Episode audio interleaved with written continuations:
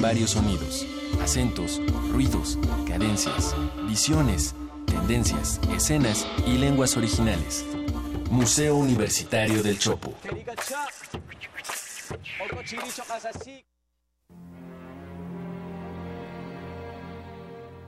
Nada de lo antes soportado podía compararse en terror con lo visto en ese instante. Radio UNAM te invita a conmemorar los primeros 80 años de la inmortalidad de H.P. Lovecraft con el espectáculo teatral Aventuras Soníricas, dirigida por Eduardo Ruiz Aviñón. Todos los lunes a las 20 horas en la sala Julián Carrillo de Radio UNAM. Entrada libre. Radio UNAM. Experiencia sonora.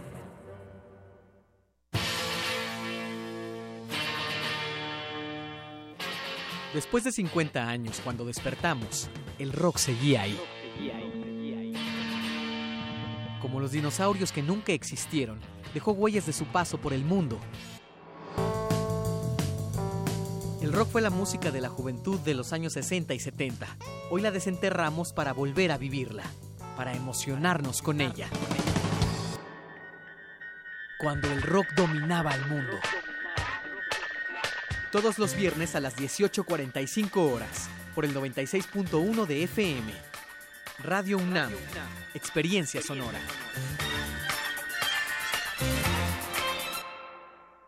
Escucha a Genei Beltrán en descargacultura.unam.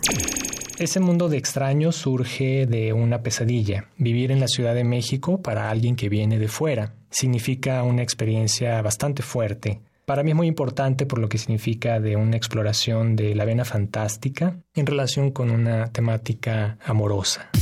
La cultura para llevar la encuentras en www.descargacultura.unam.mx.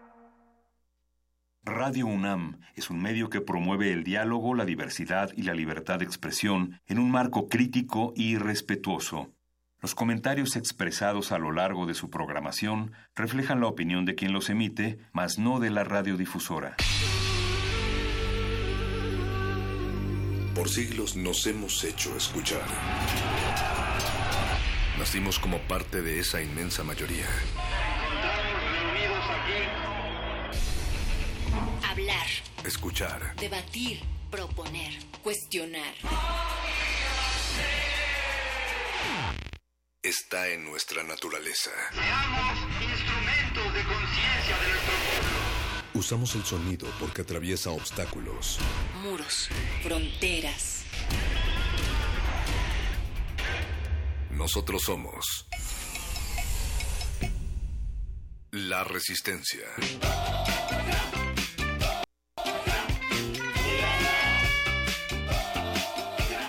Resistencia modulada.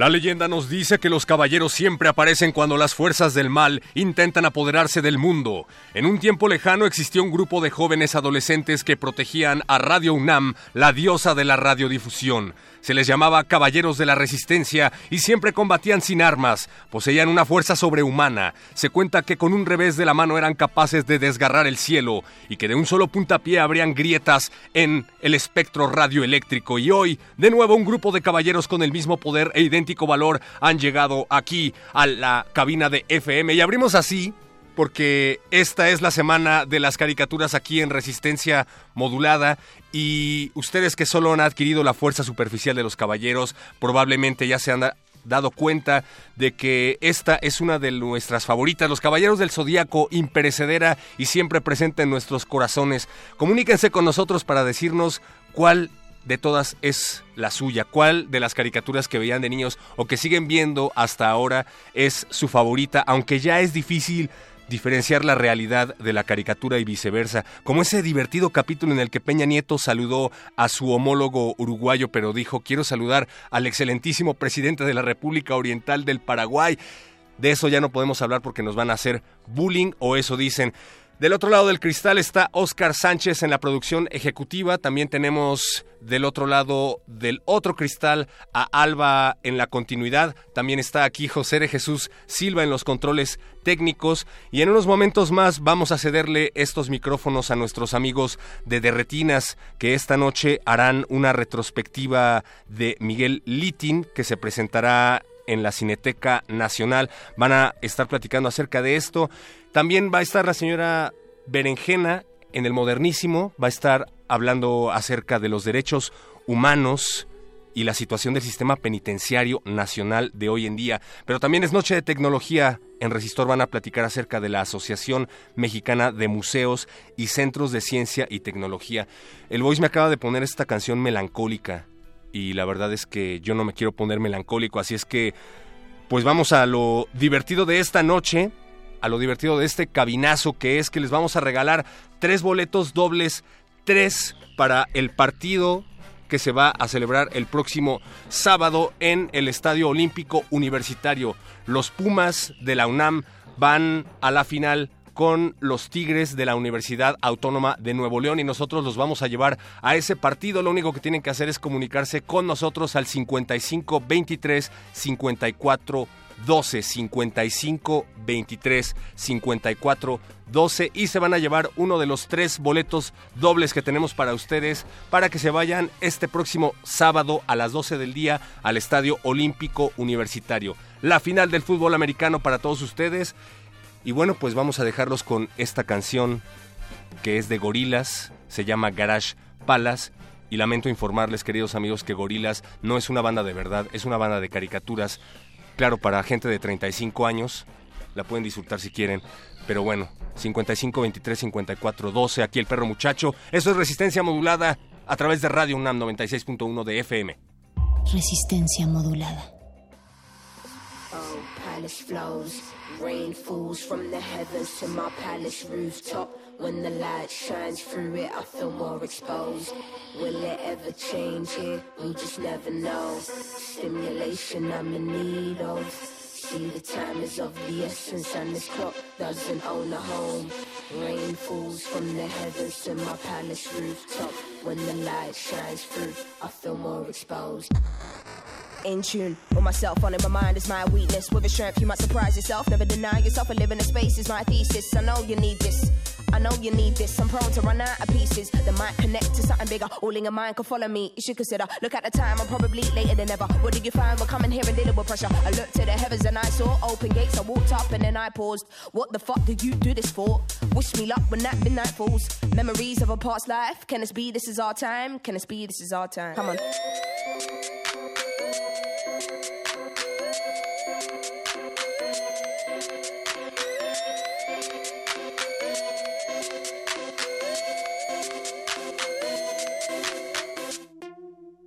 In stillness. Now to the world if you feel this. Trapped in my mind, hope I can find solitude when connecting all of these pieces. I know you need this. I know you need this. Unfold and unleash the beast. Unknown is what I would be if my whole purpose here wasn't to speak. Now look at the time, I know that I am early today. What did you find when giving up and running away? Gates to the stars in this view can't be shared with no other eyes in this room. Mean the words when you sing your tune. Free as a bird when I intake fumes. Memories of this past life. Can it be? This is our time. Can it be? This is our time. Come on.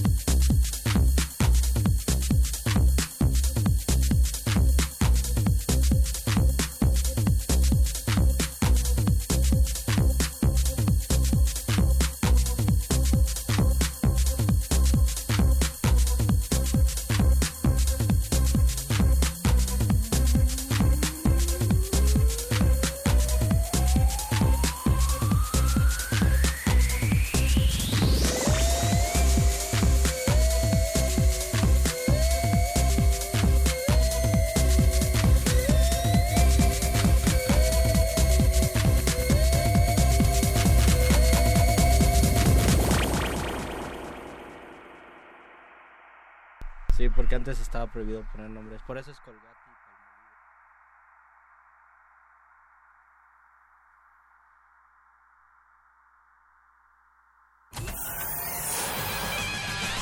Lánguida la luna libra la lid lúbrica de libros.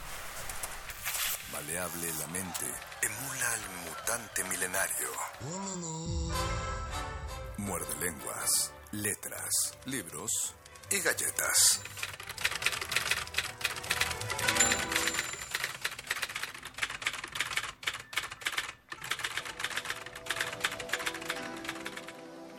Muerde lenguas. Muerde lenguas. Muerde lenguas.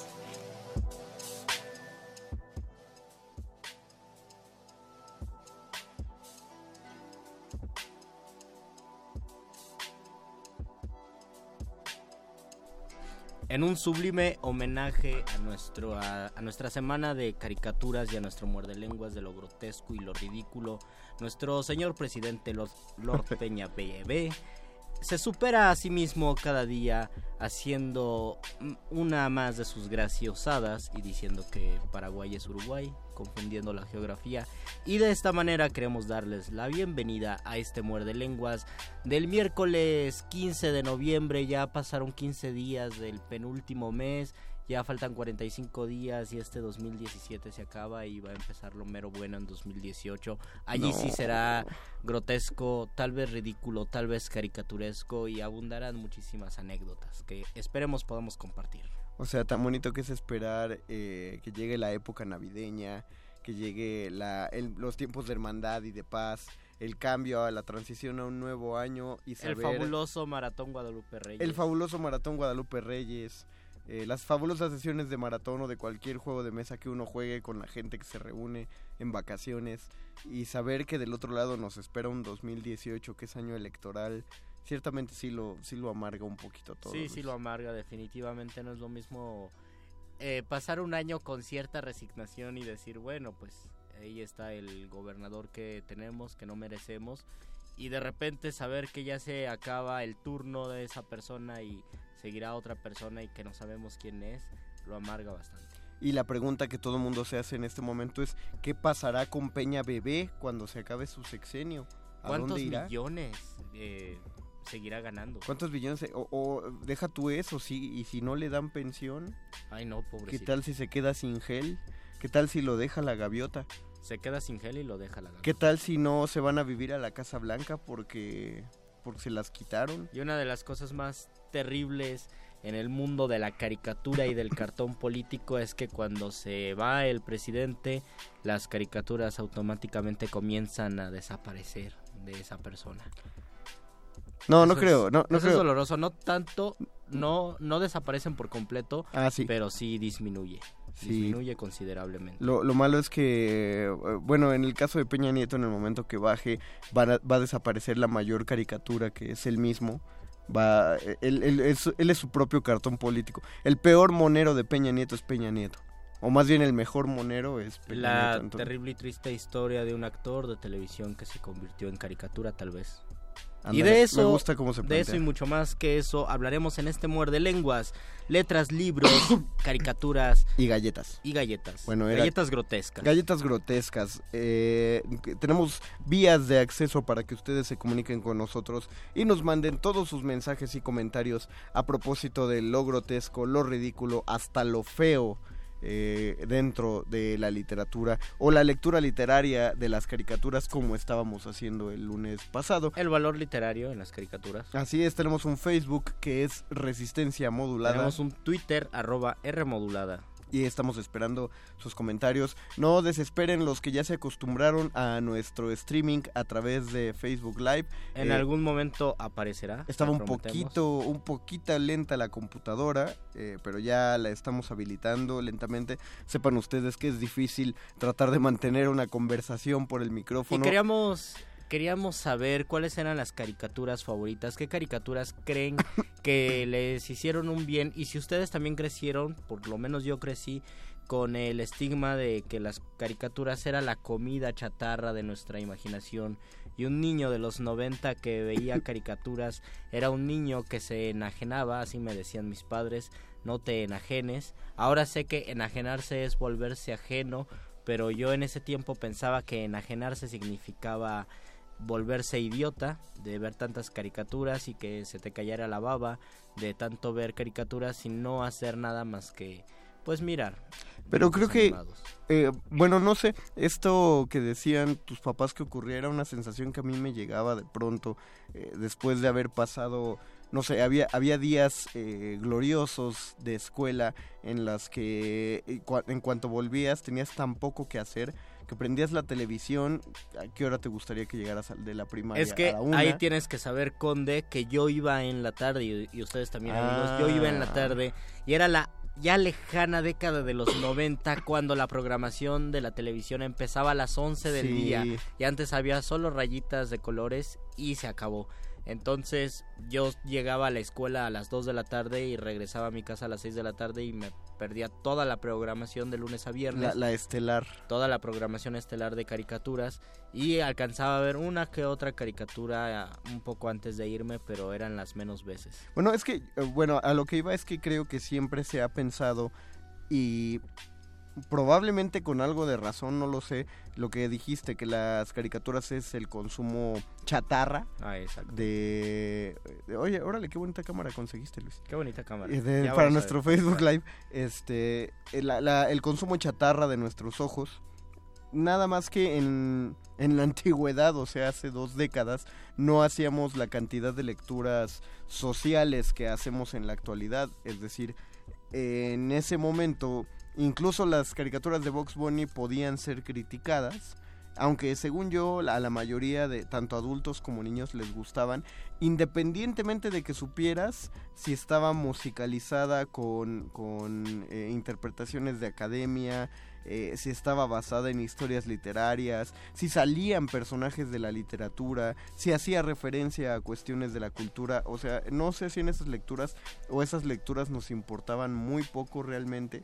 Eh, simplemente pensábamos, pues son caricaturas y esas lecturas las empezamos a hacer ya pues ya, Ya después y con me cierto atrevo, perfil. me atrevo a, a pensar que, que ya a partir de la última década, porque tú piénsalo así, en- cuando íbamos entrando a la preparatoria o a, lo- o a la facultad, muchos hacíamos el chiste de que íbamos a hacer una tesis sobre los Simpson y alguien siempre te decía, ah, pues ya hay tesis, ya hay una tesis, una, siempre decían, hay una tesis sobre los Simpson en ciencias políticas y tú decías, órale, Así, alguien lo así hizo. como en el kinder te decían que tu kinder era un panteón antes, Exactamente. en la universidad te decían que ya había una tesis sobre los Simpsons. Pero quizá era real, pero era una, ¿no? Y era Exacto, la, sí. la excepción de la regla.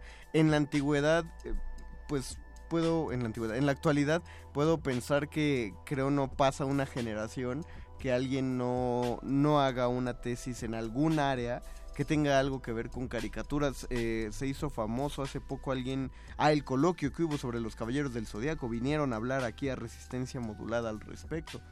Entonces ya eh, en la actualidad no nos importa tanto el hecho de que sea chatarra, hacemos una serie de lecturas que sí se pueden hacer, pero no es el... O la maravillosa intertextualidad de los memes que ocupan imágenes Uf. clásicas de, de caricaturas y luego las relacionan con personajes de la literatura. Creo que es uno de los casos más, A ver, pues, más tienes- contentos, más alegres sobre un meme donde donde aparece algo de alguna caricatura, no sé, la vieja confiable, por ejemplo, De de, Bob Bob, Esponja. Esponja. y ponen algo como cuando cuando te piden que, que busques un poema en internet y ponen la vieja confiable y ponen Los- todas las todas las páginas de internet de los poetas Lospoetas.com. poetas.com, poemas del alma, palabra virtual, cosas así, entonces uno liga directamente la literatura con las caricaturas. ¿no? Pequeño paréntesis, Poemas del Alma es un es un sitio un poco desafortunado por el nombre, ¿no? ¿A ti no te molesta el... No, a mí no me molesta, he sacado muchos poemas de No, no, yo me refiero al nombre. Es que es, la- es a lo que iba. Poemas del Alma eh, tiene una gran bibliografía. Sí. Encuentras lo que buscas. El título del lugar es Sí, horrible. el título es tenebroso, pero si se ponen si se ponen exquisitos y buscan otro título es más complicado pensar eso Mm, porque sí. Pues hacen algunos títulos que no suenan, ¿no? Y hay muchos ejemplos de revistas que pululan por internet, no hay que quemar a nadie. eh, no, no quiero, no quiero. Yo a sí, nadie. otra vez a ¿A Andrés? Castura Michel y lo voy a decir cada vez que pueda al aire. que sobre alguna Escribe página. re feo. en Ah, no. propia página. No, yo, yo quiero pensar en revistas literarias que están en el aire. Es una en revista el aire literaria en, su en página. internet y es complicado. Pero volviendo a las caricaturas, Sí. estas discusiones que ahora son tan valientes y tan intensas en internet. Tal vez hace 20 años sí se corría cierto prejuicio sobre las caricaturas. y te decían que era la comida chatarra y que ya dejaras de ver caricaturas porque te iba a hacer mucho daño. Y a lo mejor no se equivocaban porque aquí hay mucha gente que sí está muy dañada. Pero quizás sí se equivocaban porque la gente está dañada los seres humanos tenemos mucha inconsciencia en nosotros mismos más allá de las caricaturas. Eh, ¿a, ti no, ¿A ti te impedían ver alguna? ¿En algún momento te dijeron A mí en algún momento me impedían ver la televisión, simplemente en general. me decían apaga la televisión, esa es la caja idiota y no se puede ver televisión aquí. Pero, pero nada. Más que programas educativos, ¿no? Programas de animales, documentales, pero caricaturas prohibidísimo. Ok. Entonces era como la idea de eso es comer insano, eso es consumir algo muy muy insano, te va a hacer mucho daño, así que en esta casa no se ve eso, ¿no? Como en casas estrictas donde no se puede comer golosinas, por ejemplo, ¿no? Hay, hay un par de comentarios en redes, Luisito. Nos dice Jesús Salazar, saludos desde Sacramento, California. Órale, saludos hasta Hace Sacramento. horrores de tiempo que no los escuchaba en vivo. Qué bueno que estás aquí. Espero que no se me caiga la conexión. Esperemos que tampoco se nos caiga. A nosotros. dice Darío Islas que veía Freaks Out. ¿Cuál? ¿Quién dijo? Darío Islas. Freakzoid, la mejor, claro, fenomenoide. Ah, claro, es que yo la conocí en español. Ah, mira, es que... de salchicha con mucho chocolate. Por, a mí, por ejemplo, no me prohibían fenomenoide, pero a mi herma, mis hermanos no les gustaba. Se les hacía muy boba, entonces no la podía También ver hay un yo. cambio generacional muy fuerte. en Sí, pa- sobre todo porque mi hermano me lleva nueve años, entonces cuando yo tenía edad, digamos, para, para reírme con fenomenoide a los eso. nueve, Él ya había visto He-Man y los halcones galácticos. y ya estaba entrando a los 18. Ajá. Que por cierto, He-Man también es una caricatura totototota. Muy ridícula. La animación es, es muy Y los fea. memes que han sacado de He-Man Lo- son una los memes- tan tenebrosa. El Sí. meme de He-Man hablándole a la niña. Sí. Que dicen, cuando tú eres un fósil y quieres hablarle a una de primer semestre es tan tenebroso. Yo no recuerdo Pero esa escena, pero sí me da me da bochorno ver eso y otros, ¿no? El de, y recuerden amigos que y te dan un consejo muy fuerte. Es que eso era, la próxima. eso era lo Y se ve en simpático. su moto. He-Man no era, era este, en su tigre, un tigre verde. Exactamente. ¿Cómo Y se llamaba el recuerden, y tigre? re- dice, ¿Alguien y recuerden amigos que nunca es tarde para ponerle en silencio las animaciones. Hasta la próxima. y lo pones y aparecen sonidos de gemidos. Eh, ¿Qué más dicen? Alexopoulos Lex. La música clásica comenzó a gustarme por una caricatura. ¿Ven? No es comida chatarra, padres. Donde los personajes construían un edificio a ritmo de la rapsoda, rapsodia húngara. Después vendría fantasía. Tal, Ah, tal vez es uno de los de los momentos más estelares, ¿no? Fantasía. Fíjate que Fantasía yo no la he visto. Y, y me encanta, me, quiero, tengo muchas ganas de verla, particularmente por la escena donde sale la canción eh, tan famosa de, de Fantasía. Y que- además ya se veía ahí en las caricaturas muchas de las situaciones que compartimos ahora cuando leemos un- una novela o, o vemos una obra de teatro que es empatizar con el personaje, lo que habíamos hablado el lunes pasado, donde nosotros de alguna manera somos el coyote o somos la pantera rosa, no sé si seamos fenomenoide, tal vez sí, somos los Mira. personajes porque nos frustran muchas de las cosas. Yo pensaba mucho en, en los Looney Tunes cuando tiene un sapito, un personaje, y el sapito canta ópera y canta muy Ah, bien. claro, el síndrome su- de... Con su sombrilla, pero ya cuando está con alguien ya no canta. Eso es terrible porque es cuando uno se siente muy bien y se siente seguro de sí mismo. Creo que el sapo es eso, es la confianza.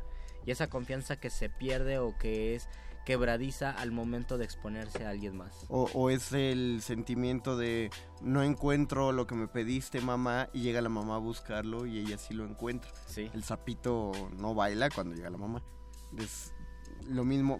Pero eh, ya que tratamos de caricaturas de nuestra infancia, yo querría recalcar acerca de las caricaturas que están pasando en este momento. Nuestros amigos de producción están viendo eh, del otro lado del vidrio hay una caricatura, no sé cómo se llama, pero sé que es una caricatura excelente.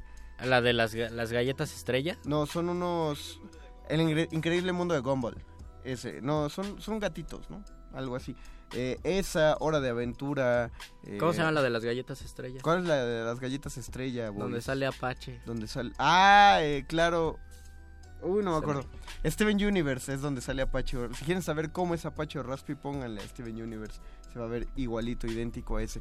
Eh, a lo que voy es que mm, empezar a decir que las caricaturas de antes eran mejor que las de ahora es convertirnos en... En los, auténticos chavorrucos. Exacto, en los mismos viejitos que criticaban nuestras caricaturas cuando éramos niños, viejitos amargados, por cierto, pero no, creo que todas tienen su valor y actualmente hay unas que tienen mensajes muy fuertes por lo que decíamos el lunes.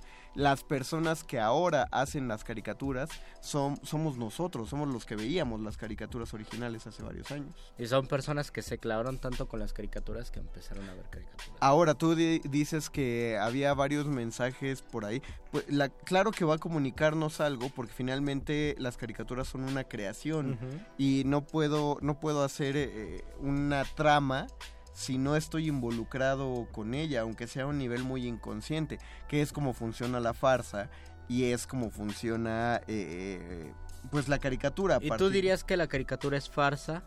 Primero que de nada. Ah, hay, que ver qué caricatura. Ah, Porque tenemos que entender que no por el hecho de que en la caricatura sean gatitos los que hablan, es precisamente una farsa. Una caricatura puede ser perfectamente, puede tener una estructura perfectamente realista o puede ser una comedia de formato realista sin tener que caer en la farsa. Aunque los personajes sean animales. Aunque los personajes sean animales. Una fábula no es una farsa. Una fábula puede ser una tragedia, puede ser una comedia, puede ser un melodrama. Eh, el tratamiento es, es un tanto inverosímil, pero funciona de manera realista. Eh, ¿Cómo te lo explico? Eh, la farsa parte de las cosas que son imposibles, situaciones imposibles. Pues mm. en ese sentido, poner animales hablando sí entraría en una cuestión eh, imposible. Pero nada más hasta ahí, ¿no? sola, exactamente, solo hasta ahí. Si tú ves eh, un animalito que quiere ir a la escuela, pero no, no le gusta llegar porque hay un animalito más grande que lo molesta, y eso es lo único que pasa, eso es enteramente realista a, pesar de que se trabaja mediante metáfora. Por ejemplo, ¿tú no considerarías que un auto sacramental sería una farsa, ¿o sí? No, no, no, no, lo eh, pero está, pero está funcionando de una manera eh, imposible e inverosímil porque hablan el amor, habla el fuego, el viento. Y esas representaciones existen en las caricaturas, ¿no? Exacto. Como Tom Jerry y el perro que es amigo de Tom, del ratón y es la idea de tenemos a alguien que nos molesta, pero también tenemos a alguien más grandote que nos ayuda. Ojalá. Ojalá. si existe la justicia, sí, hay, hay más comentarios ahí. Nos dice Diana Janet. Los animales creo que siguen siendo la mejor animación que recuerdo. Los Animaniacs, perdón, sí, por supuesto. Ah, Animaniacs habló, claro. Que no, sea, no, no se sabe, ¿verdad? Si son perros o gatos. Son, son perros, ¿no?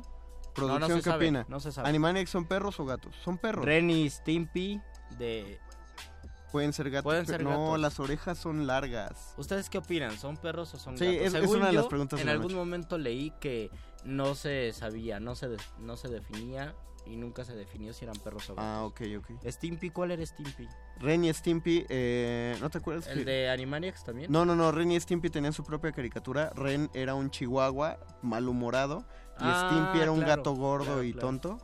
Que fue como la primera animación eh, súper políticamente incorrecta y sin embargo muy reflexiva que, que existió en televisión abierta era, pasaba en el 5 a eso de las 6 de la tarde, que era un horario muy estelar, pero también muy bien planeado, porque a las 6 de la tarde generalmente es cuando hacías la tarea. O sea, ya habías acabado de comer y tenías que acabar la tarea antes de Dragon Ball. Entonces las 6 era la hora ideal, pero sí era peligroso ver esa caricatura. esa para que veas si casi me la prohíben. Cap Calloway, ¿la has visto? No. Cap Calloway, a ver. Es caricaturi... Me suena... Ah, es caricaturiz... caricaturizado. Es caricaturizado en algunos cortos de Betty Bob, gran músico y como Ah, claro, Cap Calloway. Hace poquito en Facebook salió una animación de un tipo cantando St. James Infirmary, eh, interpretado muy parecido al estilo de, baile de Cap Calloway. Ahora que hablas de eso, pienso en Hola enfermera de los Animaniacs. ese, ese chiste en 2017 es imposible, ¿no? No podrías hacerlo, ni menos en una caricatura, sería completamente... Es que eh, eso es una cuestión de, debatir, Luisito. Si lo, si lo tenemos que hacer, lo tenemos que hacer en una caricatura justamente porque estás planteando un mundo... Pero también en una caricatura y en una caricatura de los 90. No, eh, velo así, por ejemplo, salió hace muy poco un episodio de Johnny Bravo, donde Johnny Bravo se convierte en mujer, eh, como para hacerlo consciente de lo molesto que era el acoso callejero que él mismo hacía. Eh, pero esa caricatura, ese episodio, no digo que estuvo mal, eh, estuvo padre y funcionó muy bien, pero era una redundancia, una redundancia un tanto inútil, porque a uno le quedaba claro lo inútil del acoso callejero durante toda la caricatura de Johnny Bravo. Y deja tú lo inútil, lo, lo inútil para aquellos que creen que es efectivo y lo molesto que resulta porque Johnny Bravo no conseguía éxito con nadie.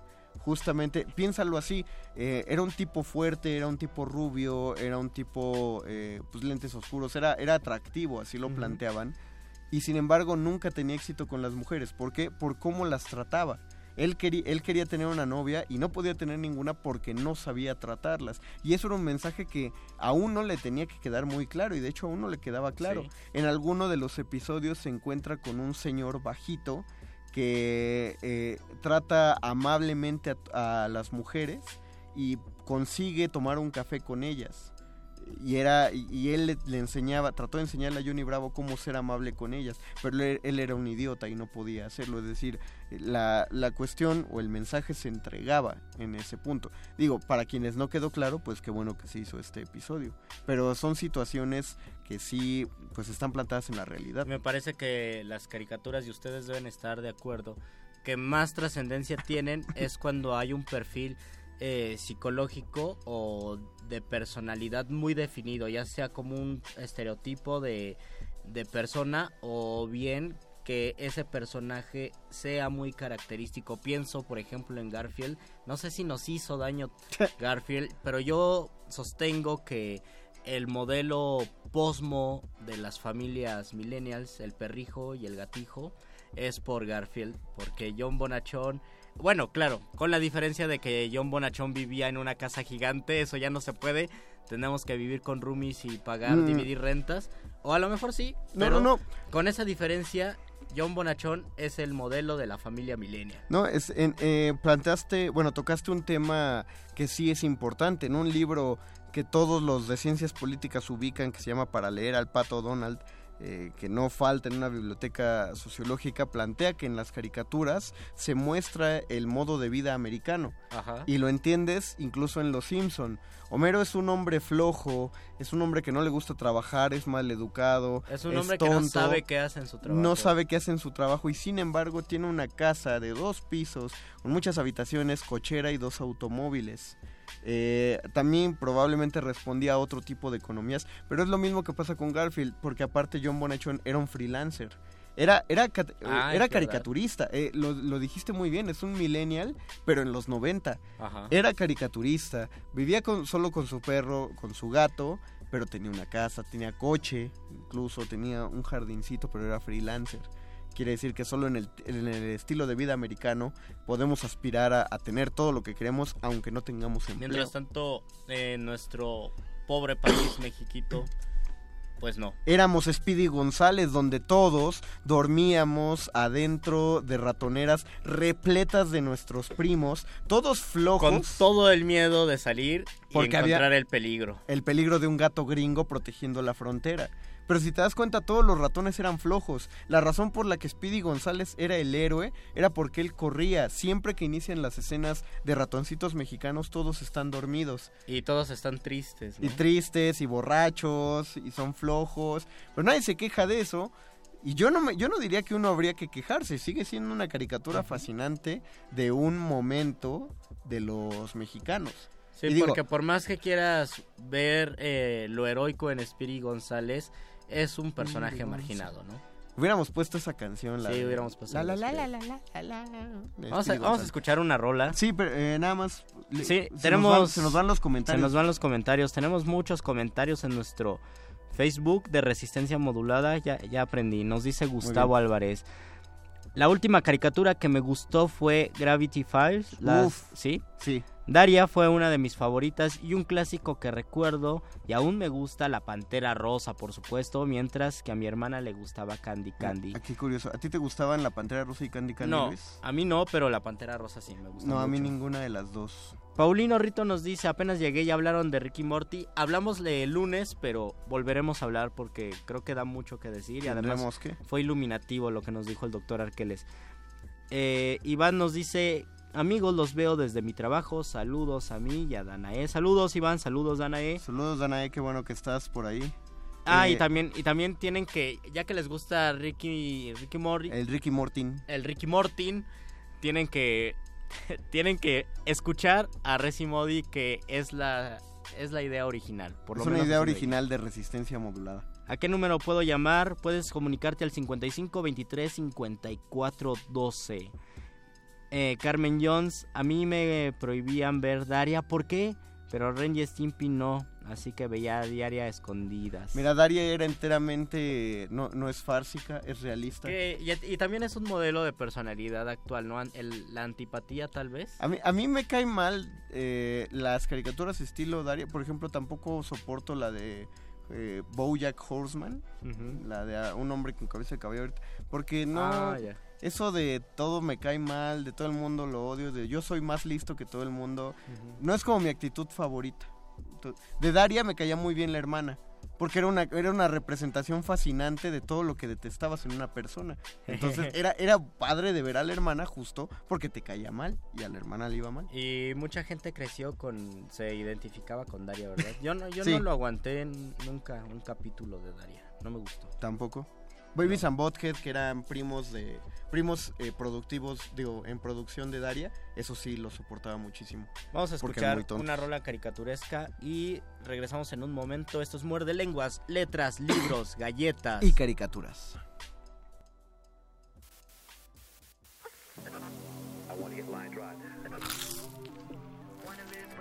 Muerde. Muerde Lenguas. Now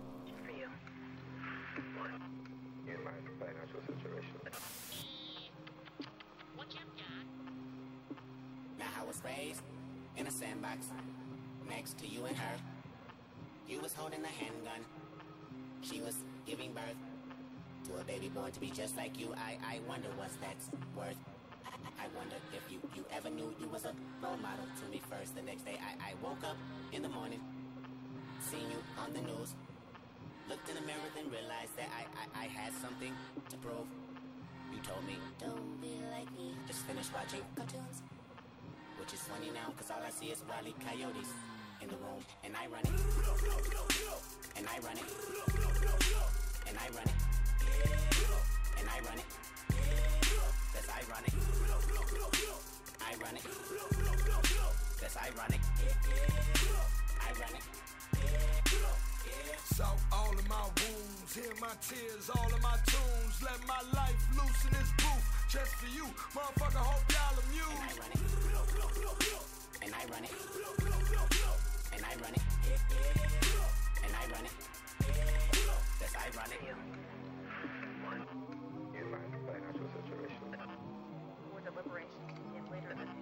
Look, popular pie plant pictured here. This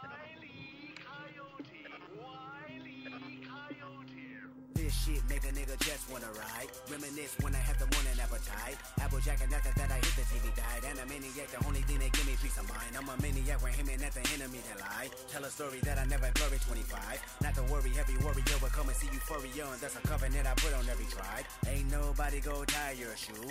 Nobody go abide by your rule. Nobody horn your gun. How come your tongue say killer then kill my mood? Like speed living in the world you know. Little hoe me feeling like a live wire. Bet I put some new tires on a lightning bolt. Till I wreck into a pole like a right to vote. I'm from the bottom of the jungle. Living in the bottom of the food chain. When you get a new chain, nigga take it from you. A new name, one stripes, and you a zebra look alike. Hope another homicide don't numb you and none do things we'll never learn soon. In the era what we wanna earn soon. That's an era you can smell it. In the era, everybody really doomed. That's why I'm back on you motherfuckers. All y'all can suck my dick. All them days at the county building. I'm about to make my mama rich. Cartoons and I ain't felt this. Scrooge McDuck. Elementary hood shit.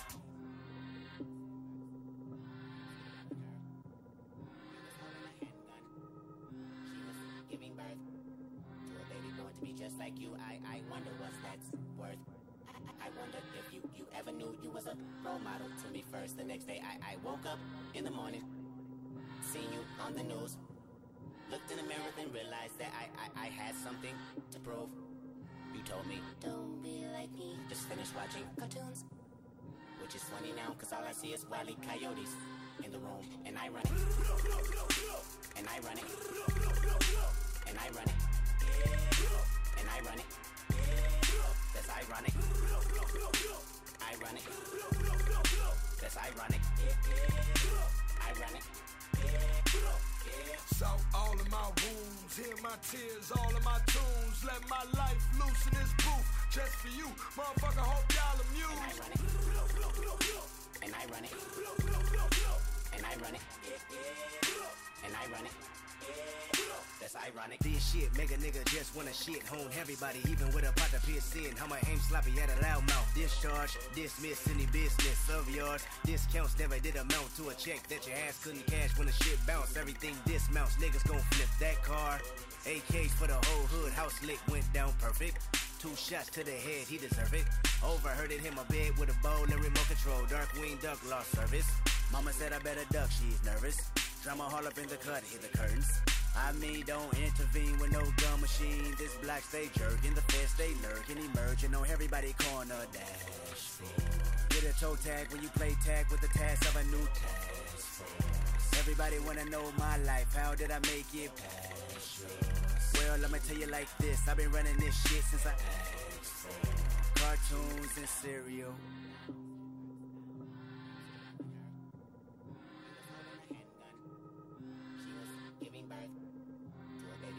Just like you. I, I wonder what's that's worth. I, I wonder if you, you ever knew you was a role model to me first. The next day I, I woke up in the morning, seen you on the news. Looked in the mirror and realized that I, I, I had something to prove. You told me, don't be like me. Just finished watching cartoons.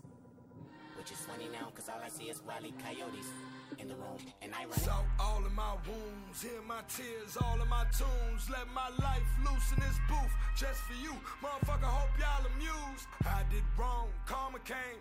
Crackers gave me ball and chain. Friends, enemies, all the same. State, fed, both can hang. Nobody can mute me, but I never said nobody can't shoot me. Just another stat to the white folk. Still whip work to the white yoke, absolutely. Every day feel like the one before. Hunt the money, don't hunt the hoe. If you do what you always done, then you get what you always got. You dumb buffoons, I ain't seen the back of my eyelids for about the past 72 hours. Hand in my heart, face to the hood, I pledge every word you ever heard was honest. Yeah, this me.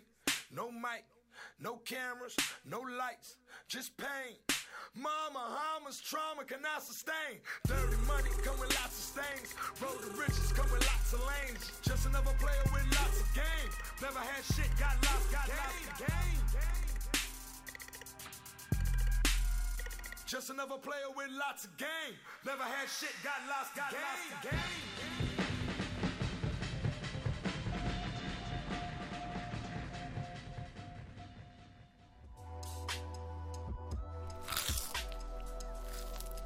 Muerde. Muerde lenguas.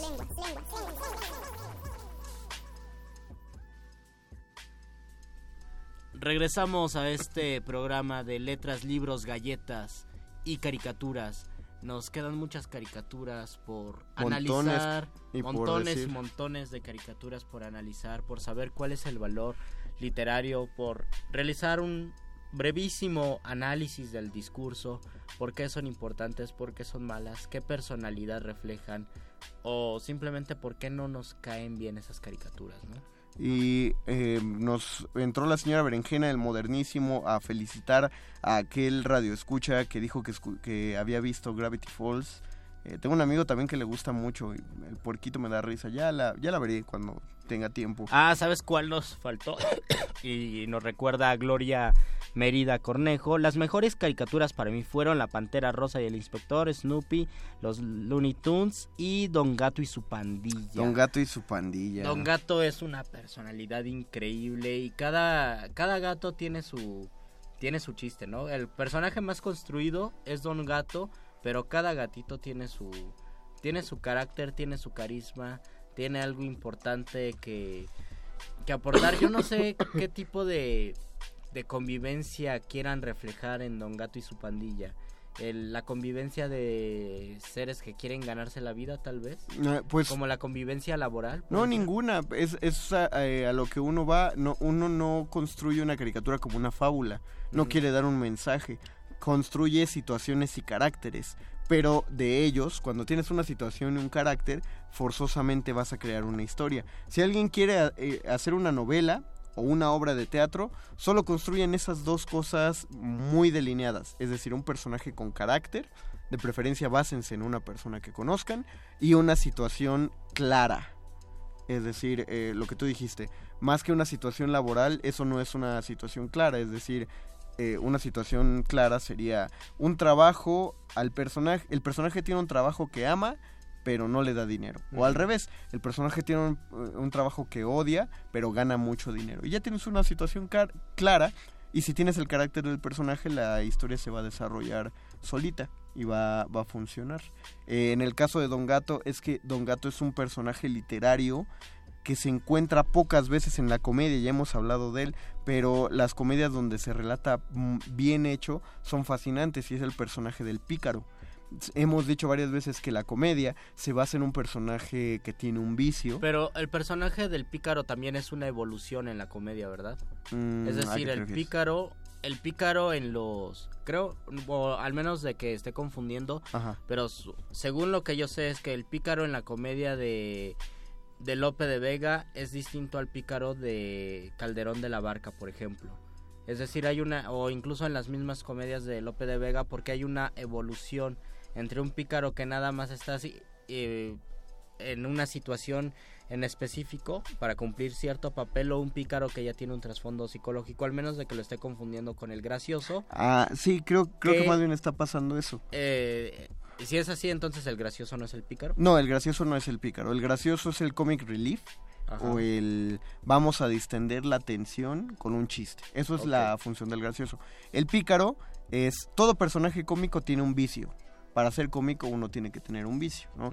Eh, es comelón, es avaricioso, es enojón, eso es un vicio. Y al final de la comedia el personaje recibe un castigo por su vicio. Eh, al comelón se le deja sin comer o, o se le obliga a comer frente a la gente y que la gente diga, adiós, qué asco da verlo comer. Recibe un escarnio, pues. Pero el pícaro no, el pícaro no es escarmentado, el pícaro básicamente se sale con la suya. En ese sentido, si Don Juan Tenorio fuera una comedia, Don Juan no es un pícaro porque es castigado y Porque castigado baja al infierno. Exacto, es castigado terriblemente. Eh, pero en el inspector de Google sí hay un personaje que es completamente pícaro, porque es un tipo que no tiene dinero, llega a un pueblo y todo mundo cree que es un inspector del gobierno y lo empiezan a tratar muy bien.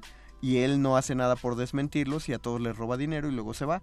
No le pasa nada a ese personaje y es un vividor, pero es un pícaro que funciona para castigar a los otros personajes cómicos. Y así funciona Don Gato entonces. Así funciona Don Gato, salvo algunos episodios. Pero son poquitos, son contados. ¿Sí sabes cuántos episodios tienen en total Eran toda muy la serie? pocos, ¿no? Poquísimos. ¿Eran son- 20? Algo, así, 10, 19, entre 19 y 29. Es toda la saga de Don Gato. Y son muy poquitos los episodios donde Don Gato está cumpliendo un castigo al final del capítulo. Eh, muchas veces el castigo llega en manera de un engaño. ¿Te acuerdas del episodio de Las Lolosla?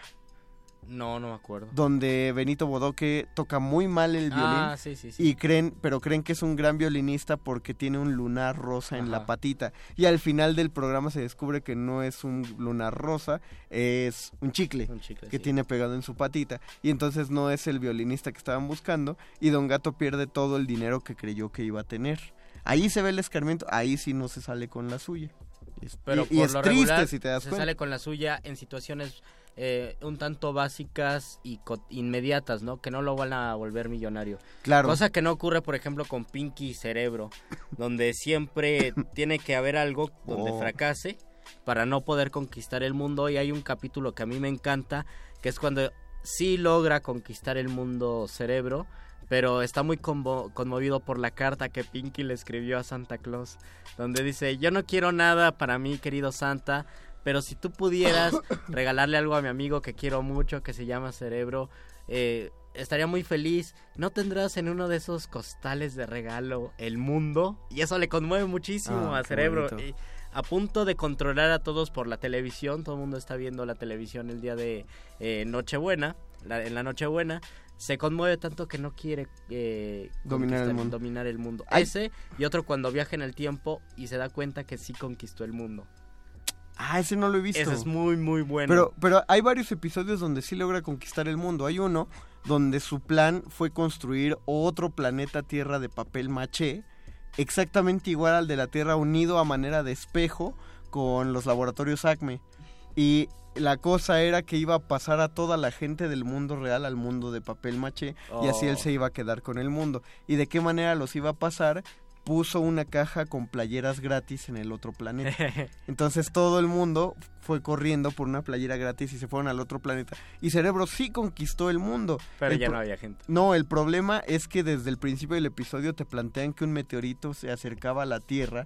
Entonces el meteorito llega y destruye la Tierra, Oh. pero todo, no mata a nadie porque todos ya están viviendo en el planeta de papel maché. Entonces Cerebro ahora tiene que conquistar el planeta que él mismo construyó. Oh. Eran unas genialidades, Pinky. Otro eh, aparece su amigo hámster de los laboratorios, que es eh, controla mediante un robot a Bill Gates.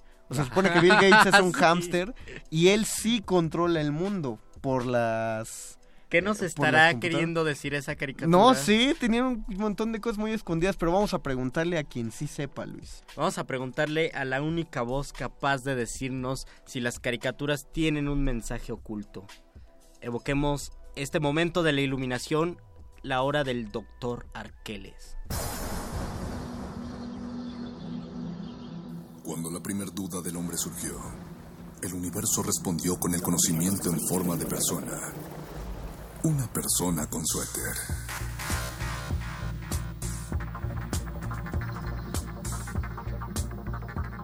Es la hora de la iluminación con el doctor Arqueles. ¿Qué vamos a hacer esta noche, doctor Arqueles? O más bien debería decir que hay de nuevo, Doc. No, Ah, no tiene caso eh, tratar de conquistar al mundo. Es una tarea demasiado, Ah. demasiado compleja, mi querido Mario. Está bien, no hay que conquistar el mundo. El mundo Mejor- nace para quien puede conquistarlo y no para el que sueña que puede conquistarlo, decía Fernando Pessoa. Vengo a hablarles de un par de caricaturas muy importantes A ver, que en realidad fueron tira cómica, no propiamente una, una caricatura animada. Me refiero a Calvin y Hobbes. Ah, eh, muy, muy referenciados en internet, pero poco conocidos en este lado de la frontera. Podría decirse un poco que Calvin y Hobbes son como Mafalda para Argentina.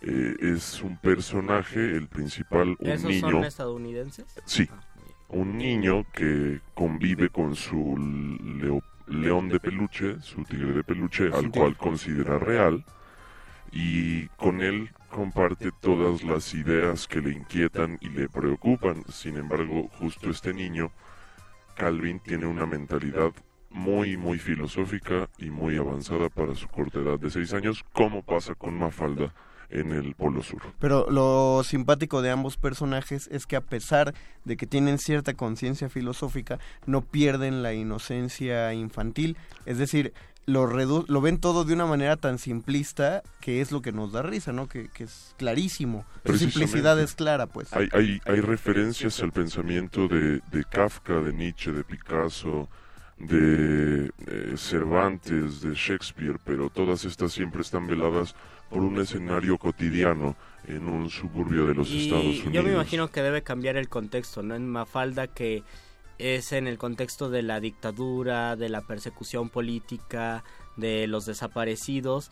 Eh, siempre la reflexión de Mafalda gira en torno a esto, ¿no? Al La dolor del mundo, a la política, a la posición de, pues tal vez de esta sociedad, de la sociedad hispanoamericana en el planeta y cómo es la resonancia con las dictaduras.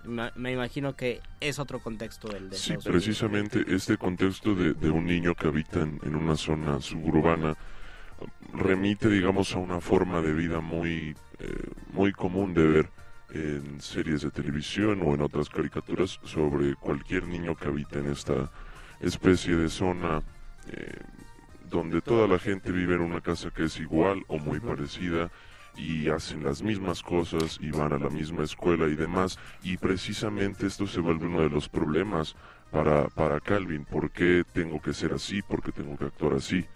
¿Por qué a veces mis preguntas incomodan a la gente? ¿Por qué a veces no pueden responderme a mis preguntas? Eh, mire, perdón, Doc, eh, tenemos unos comentarios. Nos aquí dice Gabriela, bueno, antecito de Gabriela Pérez nos dice el mil usos Viridiana Frag. ¿El mil usos era, era caricatura? Eh, según yo, era un personaje de Héctor Suárez. Lo Sin que sí es que- Tal vez haya otro Milusos. Lo que sí es que Héctor Suárez llegó a tener eh, cómics. Ah, Y tenía ser. unos cómics que se anunciaban en un cómic que yo leía que se llamaba Chivas Chivas Ra Ra Ra. Y era un cómics, un cómic eh, del, del equipo de fútbol de las Chivas, donde salían los grandes jugadores de la época. Salían el Centavo, salía la Caja, el Pulpo. ¿En qué año era eso? Eso era del seten, de los 70. O sea, tú la leíste ya después. Sí, las Ah. guardaba mi papá y Oh, ahí salían, por eso no, nunca conocí las de Héctor Suárez, porque ahí salían anunciados sus cómics. Ah, los del Pero me llamó la Mm. atención un comentario de Alexopoulos Lex que dice, ¿por qué los picapiedras sobreviven tantas generaciones y pueden se- seguir siendo vistas y vistos y vistos? Yo creo que si vemos los, los picapiedra en la actualidad, ya hay, hay que contextualizarlos mucho para disfrutarlos, porque hay muchas... Eh, piénsenlo así de sencillo, los picapiedra nada más... eh, en su momento fueron innovadores por una cosa, y es que Pedro y Vilma compartían cama. Fue la primer pareja de la televisión, el primer matrimonio de la televisión que durmieron en la misma cama. Todos los demás matrimonios de la televisión dormían en camas separadas. Ellos fueron los primeros que se unen. Pero en la actualidad es, es todo lo contrario. Ahora van a ser retrógradas. Por el- en el simple hecho de que los problemas de Vilma Picapiedra son los problemas de una de, de una ama de casa, pero lo voy a plantear como ellos lo plantearían, de una simple ama de casa, porque en ese momento se está planteando la simplicidad de su labor Y el que tiene los problemas es el que va a trabajar, que es Pedro Picapiedra. Pero eh, todo esto iba a que recientemente DC Comics ha sacado reediciones de caricaturas clásicas. Sacó hace poco aquí en México una de Scooby-Doo. Eh, a mí no me gustó, no la compré porque no me gusta Scooby-Doo, pero va- pronto va a salir la relectura de los Picapiedra y dicen que es una genialidad de la actualidad porque los Picapiedra empiezan a convivir a la cantera donde trabajan Pedro y Pablo, aparte los dibujos son muy modernos, llegan a trabajar una serie de hombres que son hombres de cromañón y entonces Oh. empieza a plantearse la discriminación que los homo sapiens hacen hacia los cromañones y entonces hacen una crítica de cómo una raza discrimina a la otra desde el ámbito laboral. Una cosa mm, que va a estar maravillosa, pronto seguramente va a estar en español. Eh, yo digo que en un año porque este año salió en inglés en Estados Unidos, la pueden encontrar en internet, pero es una gran crítica. Los nuevos Picapiedra, ya los, los antiguos siguen siendo antiguos, creo yo. Y en el caso tal vez de la otra caricatura, una de las otras caricaturas importantes de Hanna-Barbera que fue los los Jetsons, eh, los supersónicos. en español, es precisamente ver, por ejemplo, que ellos se comunicaban a través de videollamadas. Sí, Que mucho de la muy- tecnología sí está en los supersónicos. Precisamente, hay, hay ciertos atisbos de ideas que posteriormente lograron ser realizadas. Lo, lo único, lo único que sí sigue, se mantiene en la irrealidad es la conciencia que se tenía en los 60, 70 de las computadoras, que era que mientras más poderosas deben volverse más grandes. grandes. No, se, no, se, no se tomaba en cuenta que podía existir la nanotecnología. Fuera de eso, todo... Y, Viven y en las cuestión- alturas. eh, en cuestión de modelo de vida, tal vez vivir en las alturas, eh, el trabajo del padre se relaciona mucho con nuestro tiempo y con el modelo de vida que querían implementar y que tal vez implementaron, ¿no? Una familia funcional es donde el padre va a la oficina, trabaja, tiene su corbata, se sienta un rato y luego regresa. Le da dinero a le todos. le da dinero a todos, regresa y, y todos cumplen una, una labor que muchas veces en este momento decimos, ¿en serio ese es el modelo de vida que podemos seguir? Y ¿segura? que podemos... eh, del cual podemos vivir, quién sabe. Seguramente sí, piénsalo. Cuando paseaban a Astro el perro, era en una banda caminadora. Porque no había calles. Hay que pensar por qué los supersónicos viven en las alturas. Volviendo al punto, justo lo que nos ofrecen las caricaturas es pensar todas estas cosas, todas y muchas más. Pero ya nos está corriendo el productor, ¿no es cierto, Luis? Yo sé que tu, tu trabajo Bueno, es... nada más rápido, nos dice Gabriela Pérez, a mí me gusta mucho Hora de Aventura y Escandalosos, culposamente es My Little. Pony, le gusta My Little Pony, y Gustavo Álvarez, recuerdo que un día Mafalda le responde a los Simpson.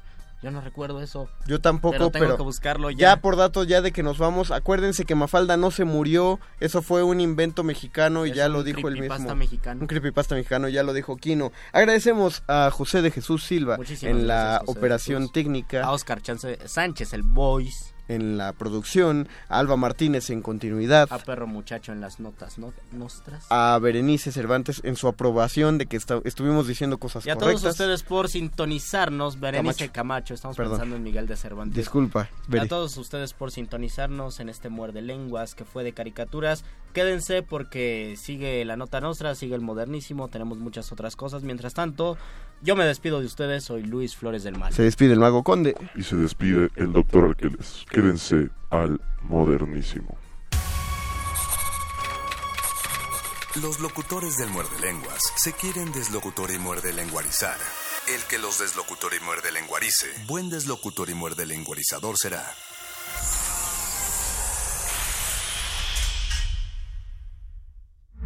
Resistencia modulada. 2017. 100 años del nacimiento de Juan Rulfo. Diles que no me maten, Justino. Tienen personajes claramente diferenciados, con una dramaticidad muy teatral, el conflicto, el clímax, y si bien son muy posibles muchas lecturas, todos desembocan en un desenlace que corresponde al final a las últimas líneas del texto. Alberto Vital, escritor, coordinador de humanidades de la UNAM. Diles que no me maten, Justino. Anda, vete a decirles eso, que por caridad. Así diles. Diles que lo hagan por caridad.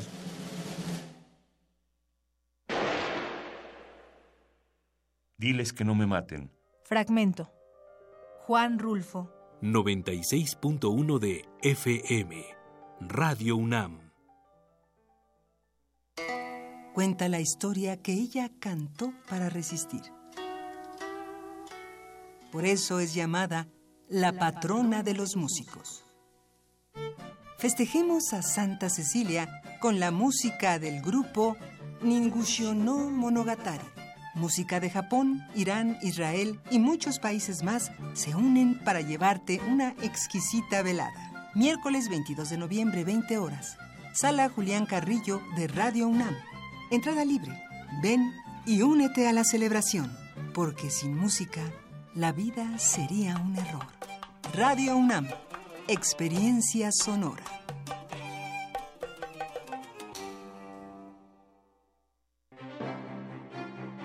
Exposición Carlos Ginsburg reúne sus más representativas e icónicas obras basadas en fotografías, donde cuestiona la figura del artista global, la estética del turismo o la experiencia del lugar como un espacio para la experimentación conceptual. La creación de Carlos Ginsburg suele involucrar el performance y comienza en el dominio privado, la casa, el espacio íntimo, para apropiarse luego del espacio público. La muestra Carlos Ginsburg se puede visitar en el Museo de Arte Carrillo Gil. ¿Cuántas veces te mueves en un día? ¿En una hora? ¿En un minuto? ¿Dependes de esos movimientos? Sutura, una obra de ballet contemporáneo dirigida por Verónica González para un público de adultos y adolescentes. ¿Has visto en escena el Ballet Ensamble de México?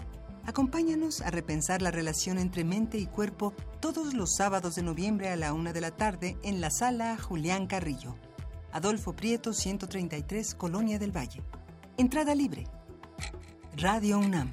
Experiencia Sonora.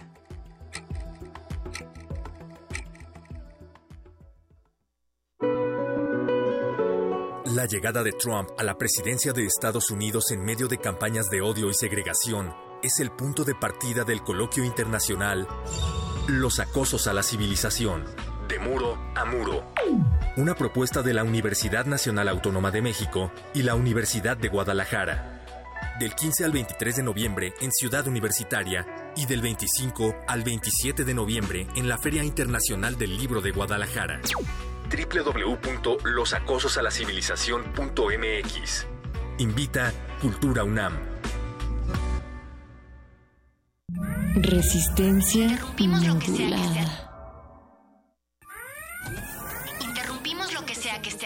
para traerle este corte informativo. La nota nostra. El último lugar para informarte.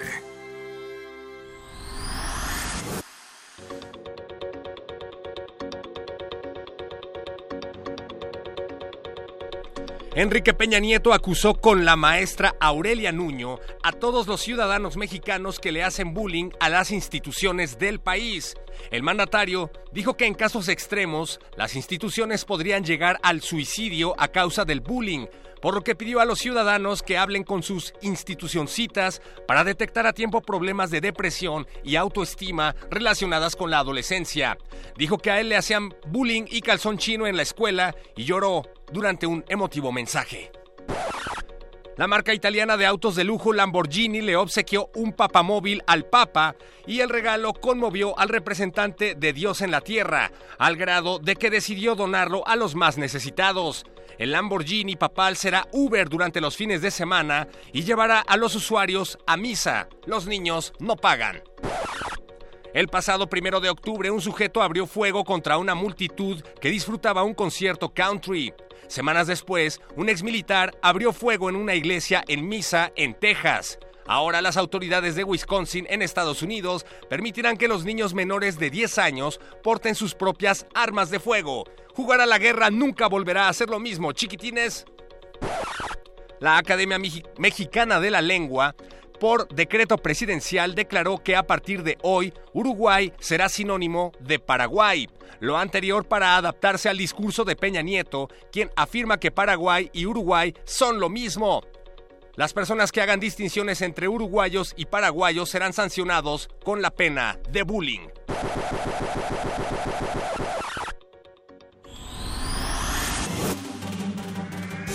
Estas fueron las últimas noticias que debiste recibir.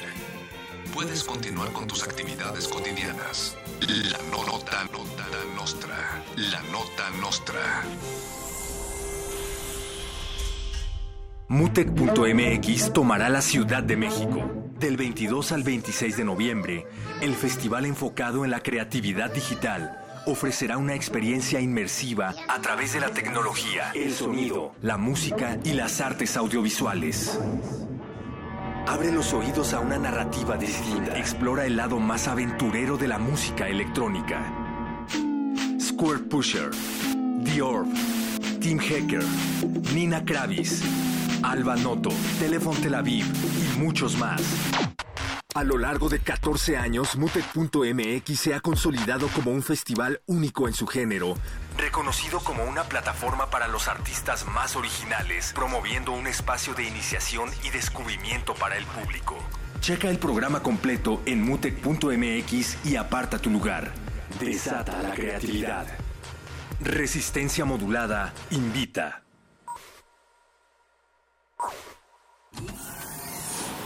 Aquí queremos un mundo en el que quepan todas las familias, voces, Opiniones. mundos.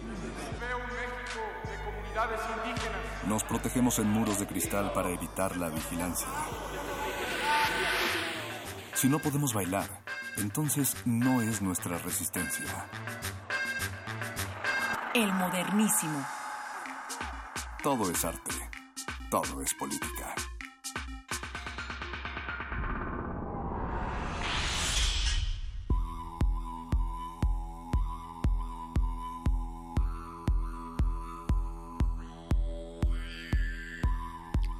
Muy buenas noches y bienvenidos todos y todas. Esto es El Modernísimo de Resistencia Modulada. Gracias por dejarnos alojarnos en sus oídos. Durante la próxima hora estaremos hablando, como siempre, como cada miércoles, de derechos humanos, temas de agenda pública y mucho salvaje pop. Yo soy Berenice Camacho y frente a mí está la producción más que lista y en sus marcas.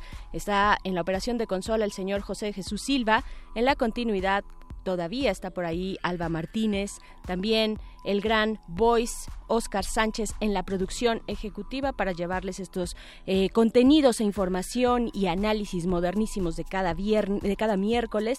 En este caso, en esta ocasión, la justicia. La justicia en México es uno de los temas que han marcado la agenda pública de, pues, de todo el año. Eh, empezando porque pues seguimos sin tener una, un procurador, una procuraduría sin procurador. Eh, está el tema de la fiscalía, fiscalía que sirva para renovar precisamente a la PGR desde donde se investigan los delitos, es fundamental y básica. Eh, y dentro de este gran ámbito de la justicia están las cárceles en México y las condiciones lamentables en las que viven las personas en privación de su libertad.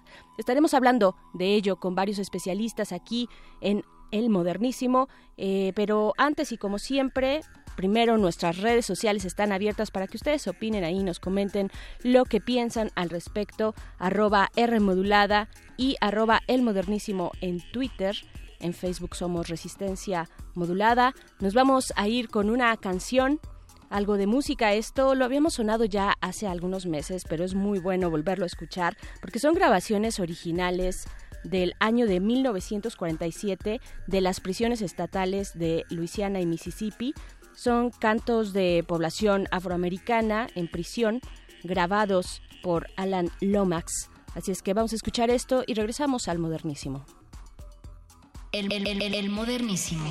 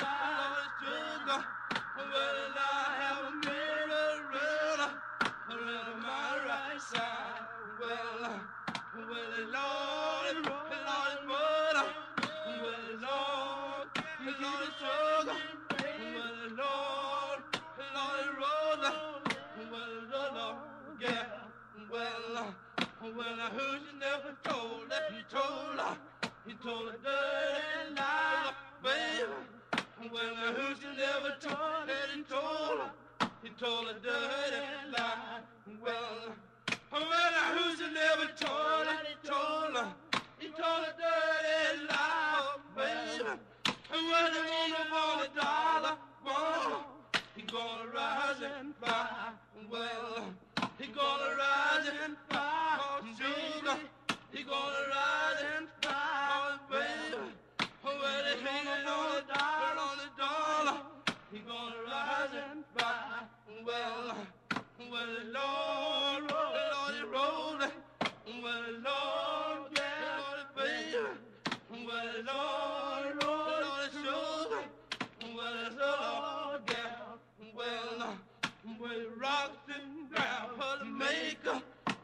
a solid roll of sugar.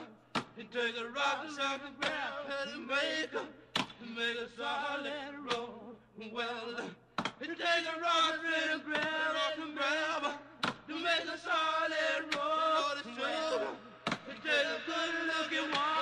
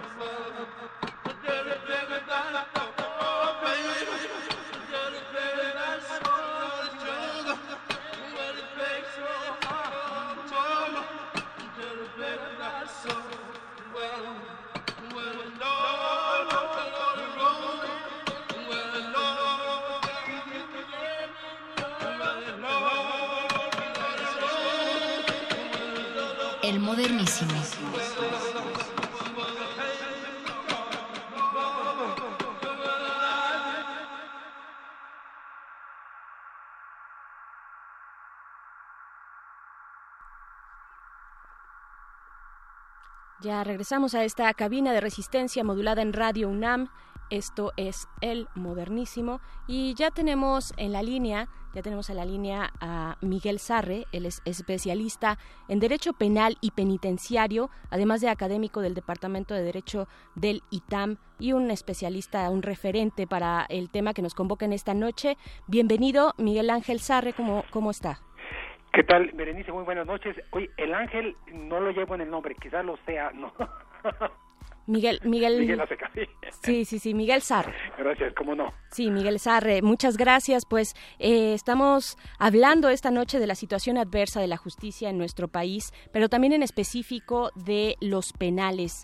¿Cuál es el balance, el panorama del estado del sistema penitenciario mexicano y sobre todo también en términos de derechos humanos? ¿Cómo, cómo lo ve usted, profesor? Bueno, Berenice, creo que aquí habría que hacer algunas algunas distinciones porque no podemos hablar del sistema de prisiones en, como un como un todo. Claro. Yo vería por lo menos hay digamos cuatro cuatro modelos de prisiones en el país, ¿no? Ajá. Eh, las primeras son prisiones que están pues prácticamente concesionadas a organizaciones criminales, ¿no? Sí. Ha salido a la luz información, por ejemplo, del penal de, de Piedras Grandes en, en, en Coahuila, y es pues un ejemplo de, este, muy fuerte de esto. Después tendríamos de, otras prisiones que están concesionadas a empresas constituidas legalmente, claro, pero que explotan al erario público y a los internos e internas durante periodos prolongados de 20 o más años mediante contratos de prestación de servicios. Ese sería el caso, por ejemplo, de la de la prisión federal de, llamada CPS 16 que está en Morelos, donde se concentran las mujeres de toda de toda la República por procesos federales. Después hay otras prisiones donde hay una hay una corrupción institucionalizada parcialmente concesionada, es decir, ahí están operadas por medio de eh, custodios en colusión con grupos de internos y es el caso, por ejemplo, aquí de las prisiones de la Ciudad de México o del Estado de México. Y hay otro tipo de prisiones también, estas federales, que operan no bajo formas de concesión, sino que están bajo el control administrativo, digamos, formal y material de los gobiernos, del gobierno federal, pero que tienen eh, violaciones sistemáticas en su régimen a los derechos humanos, como es el caso del, del emblemático, digamos, Efereso número uno del altiplano. Sí. Entonces, frente a estos modelos, el reto es crear una, un, modelo distinto, un, un modelo de prisión con ley. Y este modelo ya está, digamos, diseñado. Y ese es creo que es el referente para medir el avance que se va dando.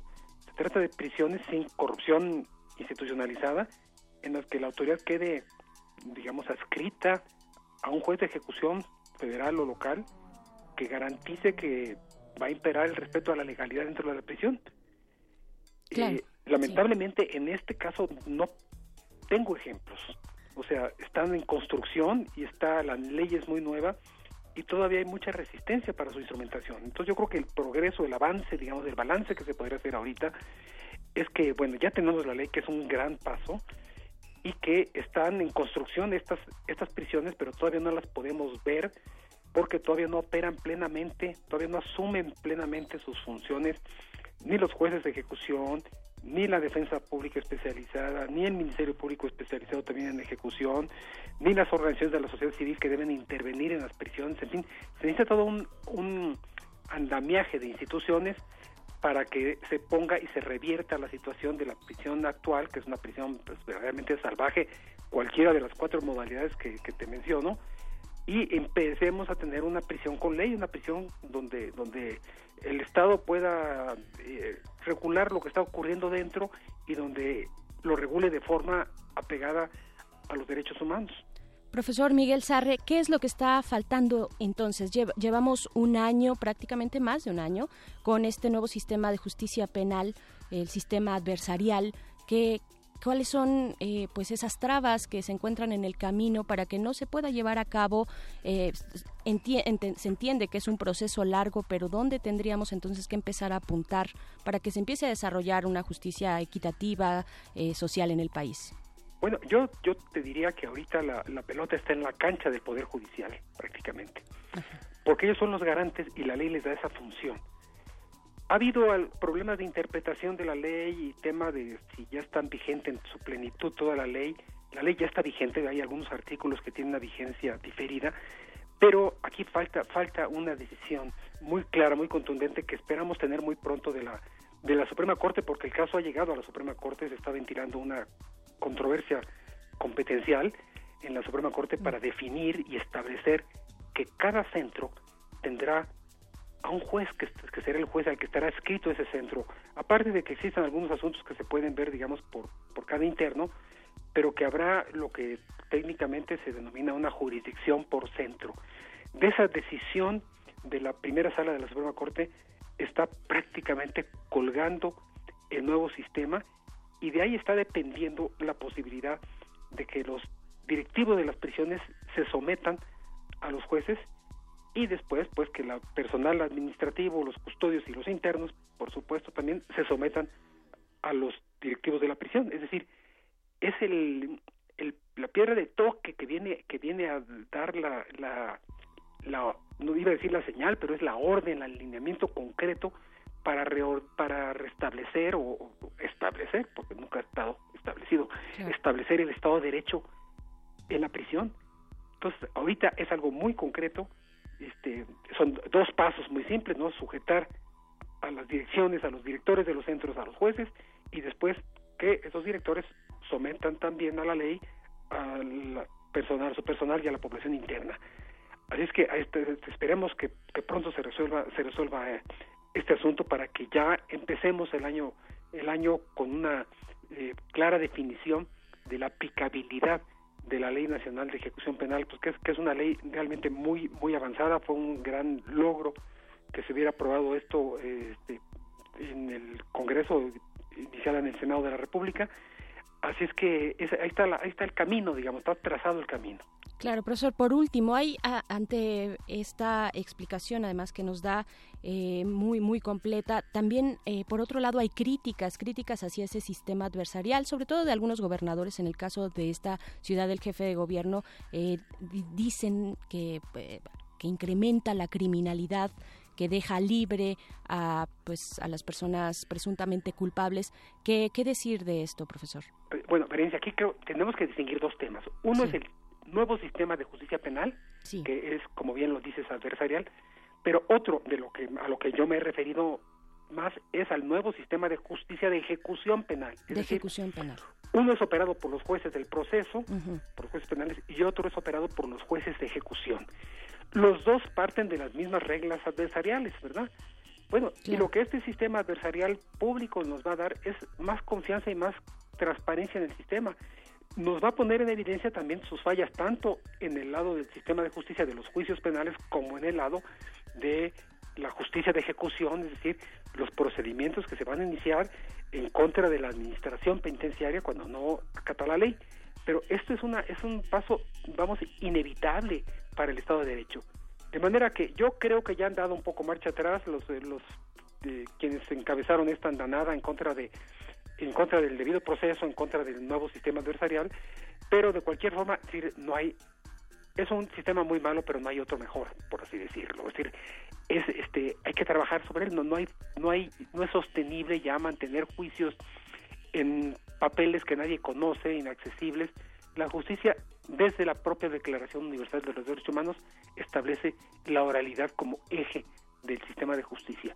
Y esto tiene que ser aplicable, como, como comentamos, tanto al decidir quién es responsable, a quién se le impone la prisión, como para eh, establecer cómo se aplica la prisión, en qué condiciones se aplica la prisión. Son do- dos, dos piezas que no se pueden, que no se deben eh, separar, ¿no?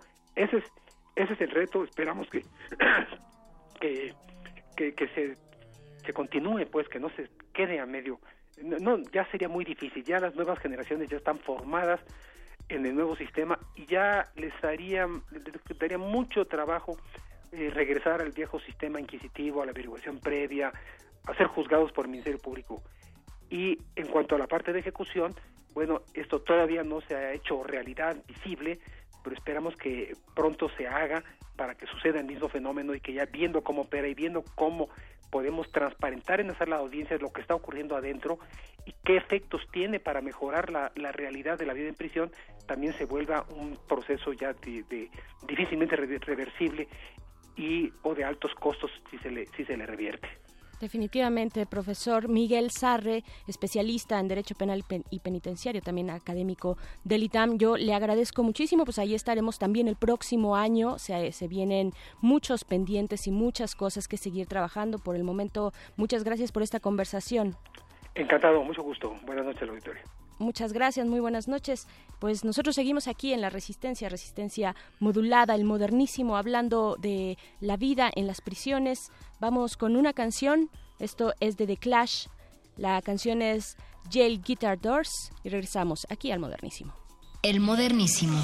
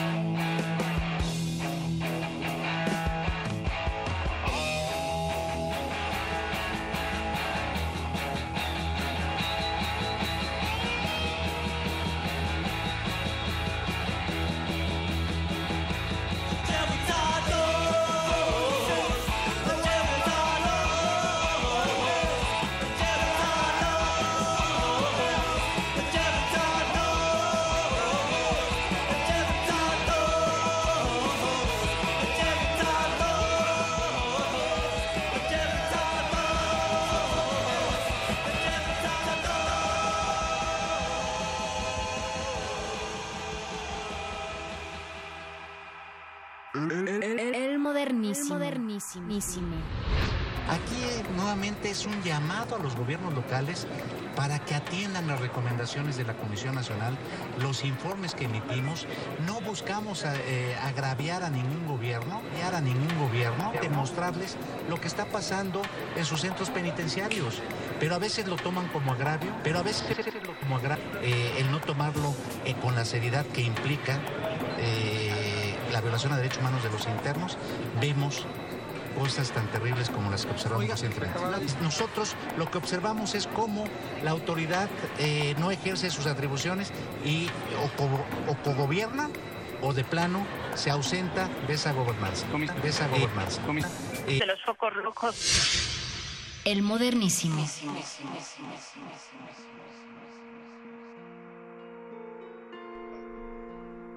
Escuchamos la voz de Luis Raúl González, él es el om- ombudsperson de eh, este país, el ombudsperson nacional, dando, pues poniendo el dedo en la llaga acerca de los auto- autogobiernos en las prisiones. Eh, recientemente la Comisión Nacional de Derechos Humanos dio recomendaciones al gobernador del Estado de México, Adel Mazo, por precisamente la situación eh, tan terrible y compleja que, en la que se encuentran los penales en aquella entidad. Y tenemos en la línea para seguir hablando del tema a Maisa Hubert Chakur. Ella es coordinadora del programa de Sistema Penitenciario y Reinserción Social de la organización Documenta. Maisa, muchas gracias por tomar esta comunicación. Buenas noches. Buenas noches. Hola, muchas gracias. Pues eh, primero empezar con el balance, casi que hacia este fin del 2017 que ya se acerca en un año que ha sido complicado para la justicia, complicado también eh, hacia el cierre para los penales en el país. ¿Cuál es el balance que hace Documenta de esta situación del sistema penitenciario en México? Bueno, este diríamos que un primer gran avance que fue la, o sea, la aprobación de la Ley Nacional de Ejecución el año pasado, entonces entrábamos con en este año con todas las esperanzas de que íbamos a poder avanzar en muchas cosas. Y efectivamente se están haciendo como primeros pasitos. O sea, por ejemplo, me parece que la Comisión Nacional de Seguridad está elaborando todos los protocolos que prevé la ley. Sin embargo, la mayoría de los estados de este país, y hablo como de 29, siguen sin resolver la situación de la vigencia de la ley, es decir, que no la implementan.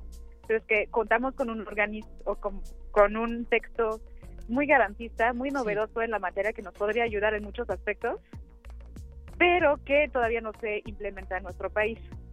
Lo otro, pues, es obviamente el saldo de violencia que estamos, este, el estado de la violencia que ha estado desatada en los centros penitenciarios del país. Estoy hablando de, obviamente, de Cadereyta, de Acapulco, de lo que está pasando en el Estado de México, de los múltiples motines que han ocurrido en este país.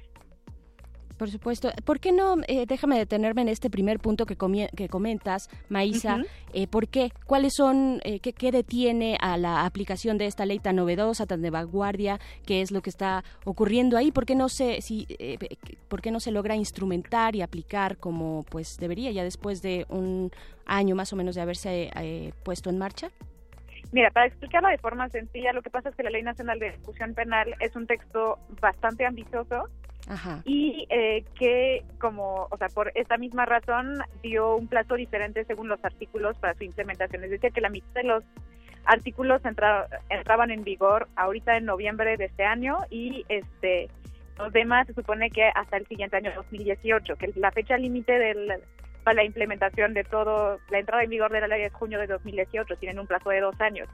Sin embargo, este, de parte de organizaciones de la sociedad civil, pues nos parece que, eh, o sea, nos parece que no podemos esperar dos años para la implementación de esta ley. O sea, por ejemplo, tomando un ejemplo muy sencillo y muy reciente, el tema de caderita. Ujú. La Ley Nacional de Ejecución prevé este, medidas muy específicas para el uso de la fuerza en momentos de alertas, eh, de declaraciones de alertas en centros penitenciarios que no existen por el momento y también de la supervisión de los organismos de derechos humanos estatales en estos casos y del hecho de que se tengan que avisar al MP también en el momento en que se emite esa declaratoria de emergencia para un centro. Esos casos, o sea, esas estos artículos los necesitamos ahorita, no podemos permitirnos esperarnos un año más. Eh, de pronto, pues, bueno, tenemos frente a la realidad nacional procesos muy complejos, ¿no? Este, eh, sobre la justicia en nuestro país que tienen que tomar o tienen que darse su tiempo para implementarse, para capacitar a las personas que aplican, que, eh, que están ahí investigando también. Eh, ¿por, qué, ¿Por qué no? Y, entiendo también este comentario que haces sobre la celeridad de el ahora con los temas tan complicados que hay al interior de los penales, pero ¿qué, qué tendría que ir pasando entonces eh, para que esta ley se fuera aplicando cada vez de manera pues más óptima? Pues lo que tendrían que hacer las entidades federativas es emitir una declaratoria para, el- para la entrada en vigor de la Ley Nacional de Ejecución y hasta la fecha me parece que solo tres estados la emitieron, Chihuahua, Morelos y Jalisco. ¿Estamos preparados para que se aplique, Maísa? Muy honestamente no estoy segura. No estoy segura no porque no creo que se tenga que aplicar, sino que creo que el sistema penitenciario, el gobierno federal, los gobiernos estatales no están dando a las entidades federativas, a los sistemas penitenciarios estatales, los recursos para poder implementar la ley. Solamente les están aumentando la carga de trabajo Claro. sin darles la, la posibilidad realmente de cumplir con su nuevo mandato. Pero por otra parte, me parece que el Poder Judicial sí está preparado a cumplir con su nuevo mandato. Los jueces de ejecución ya existen. Eh, me parece que se está haciendo un trabajo para su capacitación. Sin embargo, todavía, este, por el tema del debate en la entrada en vigor de la ley, pues todavía como que dudan en atraer ese tipo de casos, los nuevos casos que ya pueden atraer, atraer es decir, condiciones de internamiento, por ejemplo. Eh, ¿Eso a qué, a qué, qué significa? Significa que antes los jueces de ejecución se limitaban en hacer, eh, decía un profesor del ITAM que se llama Miguel Sabe que eran jueces de sumas y restas, es decir, que calculaban los beneficios preliber- de preliberación para decirte si podías salir o no. Ahorita tienen muchos menos, muchos más mandatos, es decir, que pueden supervisar las condiciones de internamiento, pueden recibir peticiones que sean de los de las personas privadas de la libertad, de los familiares, este, de los centros, del MP o de las este, eh, de las organizaciones de la sociedad civil.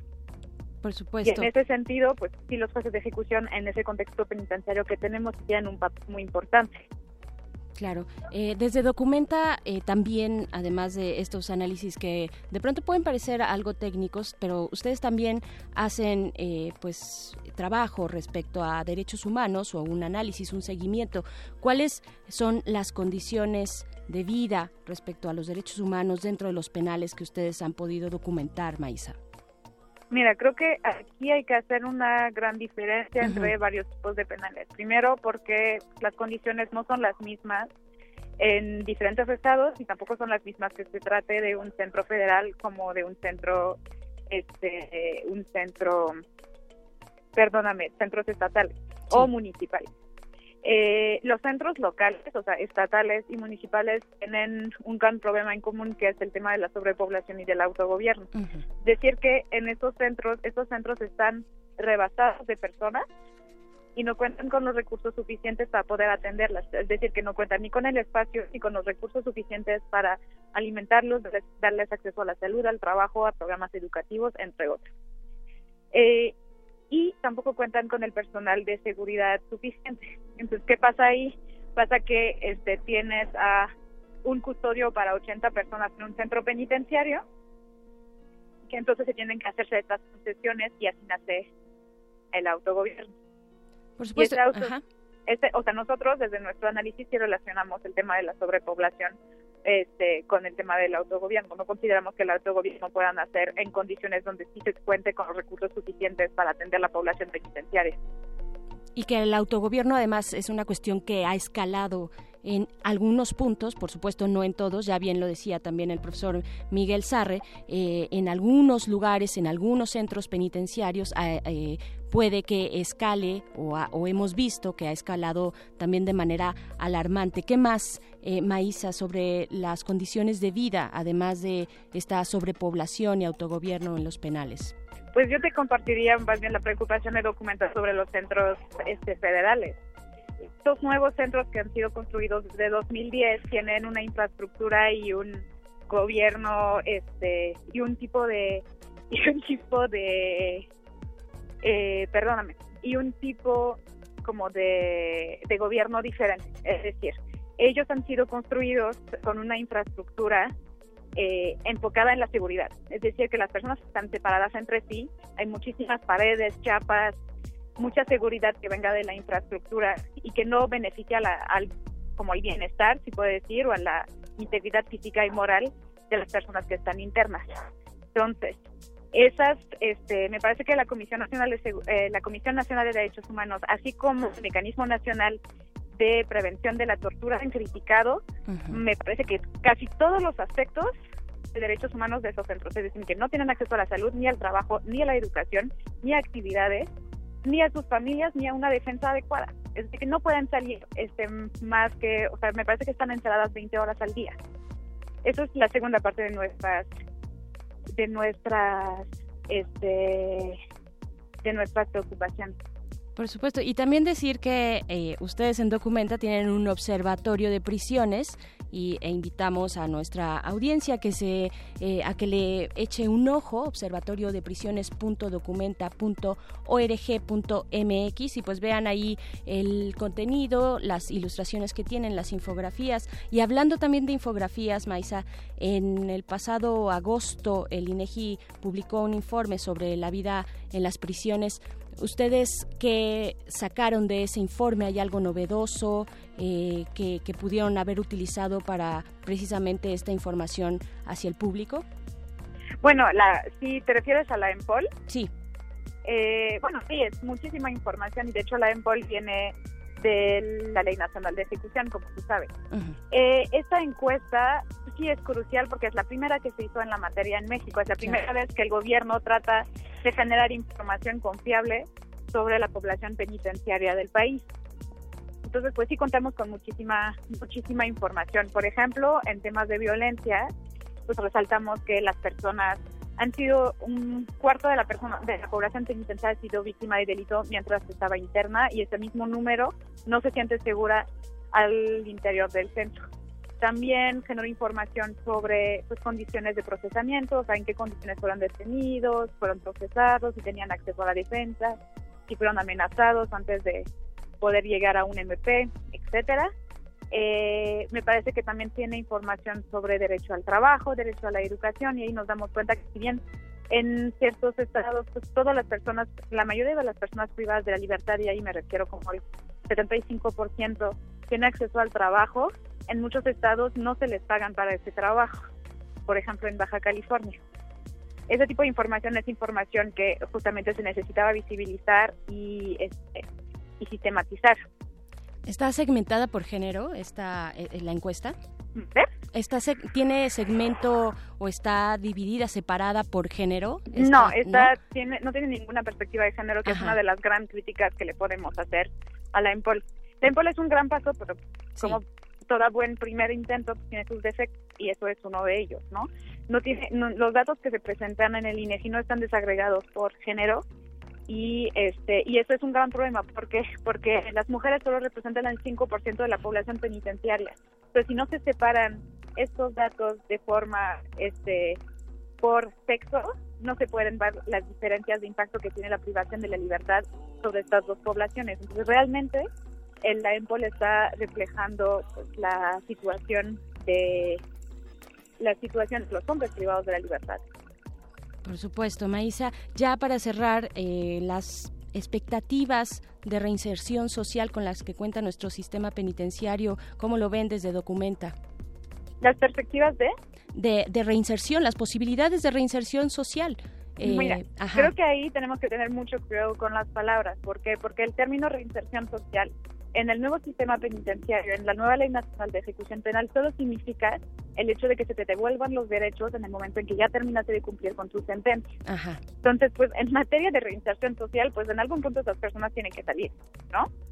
Eh, si te refieres a las posibilidades que tienen esas personas para encontrar oportunidades laborales, este, educativas, para poder reconectar con sus familias, con sus comunidades y este en materia de prevención de la de la reincidencia, pues creo que ahí sí está todo el reto. O sea, no existe ningún tipo de política post penal a nivel federal, a nivel nacional ni a nivel de los estados. Me parece que la Ciudad de México es uno de los pocos estados que cuenta con un instituto de reinserción social, es decir, una entidad que da seguimiento a las personas una vez que salen, que les proponen actividades, que les permiten este conectarse con los programas sociales que existen en la entidad. Pero realmente en el momento que salen de las cárceles, estas personas están solas. Y me parece que es una situación que se tiene que atender. Por supuesto, Maisa Hubert, muchísimas gracias y, e invitamos también a la audiencia, a quienes nos escuchan, que se acerquen a documenta.org.mx. Muchas gracias por esta conversación. Gracias a ustedes. Hasta luego. Pues nosotros seguimos aquí en El Modernísimo. Vámonos con algo de música. Esto es de María José, María y José. La canción es Violentado. Regresamos aquí al modernísimo. El, el, el, el modernísimo. Sí, la violencia,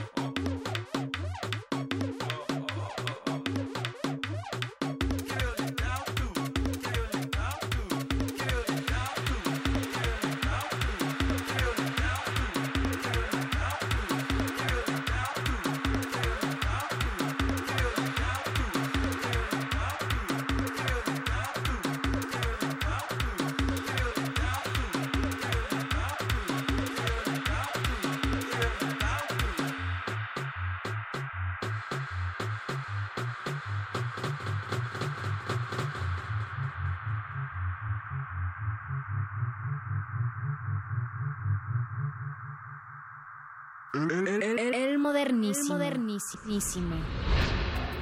Y piensan que somos delincuentes, a huevos somos delincuentes, pero ante todo somos seres humanos y tenemos respeto. Y aparte, sabemos respetar. Esto lo hacemos por todas las anomalías que se vienen suscitando en todo este tiempo. Ya déjense de tonterías, hagan algo, señor presidente, por favor. ¿Qué piensa usted al respecto de las anomalías? Fiesta a las autoridades competentes para deslindar responsabilidades de todo lo que me han informado. El modernísimo.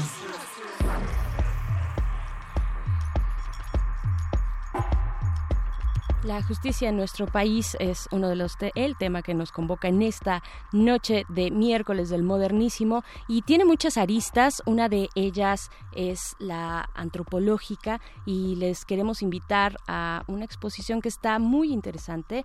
Es la exposición se llama La propagación del mal Crónicas de la Justicia desde la Ciudad de México, en colaboración con el Centro Cultural Border. Estará hasta el 25 de febrero en el Centro Cultural España. Y para hablar de esta exposición que se antoja muchísimo, ya está con nosotros Marieli Soto. Ella es etnóloga de la ENA y curadora de esta exposición. Marieli, bienvenida. ¿Cómo estás? Buenas noches. Muy buenas noches, muchas gracias por invitarme. No, pues gracias a ti por venir y gracias a ti por hacer esta expo bueno, por ser parte de esta exposición que se antoja mucho. Yo no he ido a verla, pero ya quiero ir. Eh, cuéntanos de qué trata, cuál es el tema central de, de esta exposición que se está presentando en el Centro Cultural España.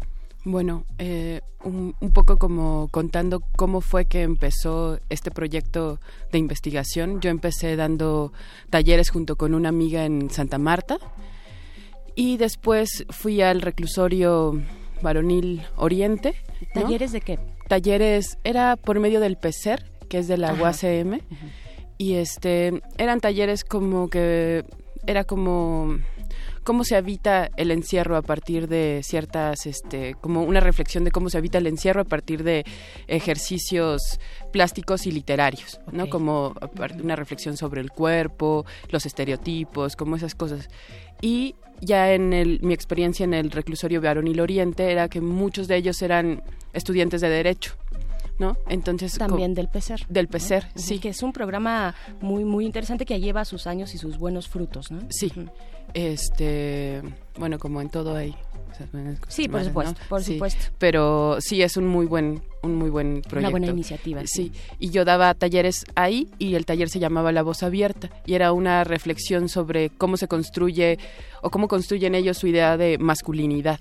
¿No? Y era, era el ejercicio hacer como, al final concretarlo con un autorretrato, objetos y una, un autorretrato, ¿no? Y en estas pláticas o en estos ejercicios, que muchos eran ejercicios literarios, este, se fueron planteando preguntas, ¿no? Como cómo se cómo se a partir del derecho qué es ser persona, ¿no?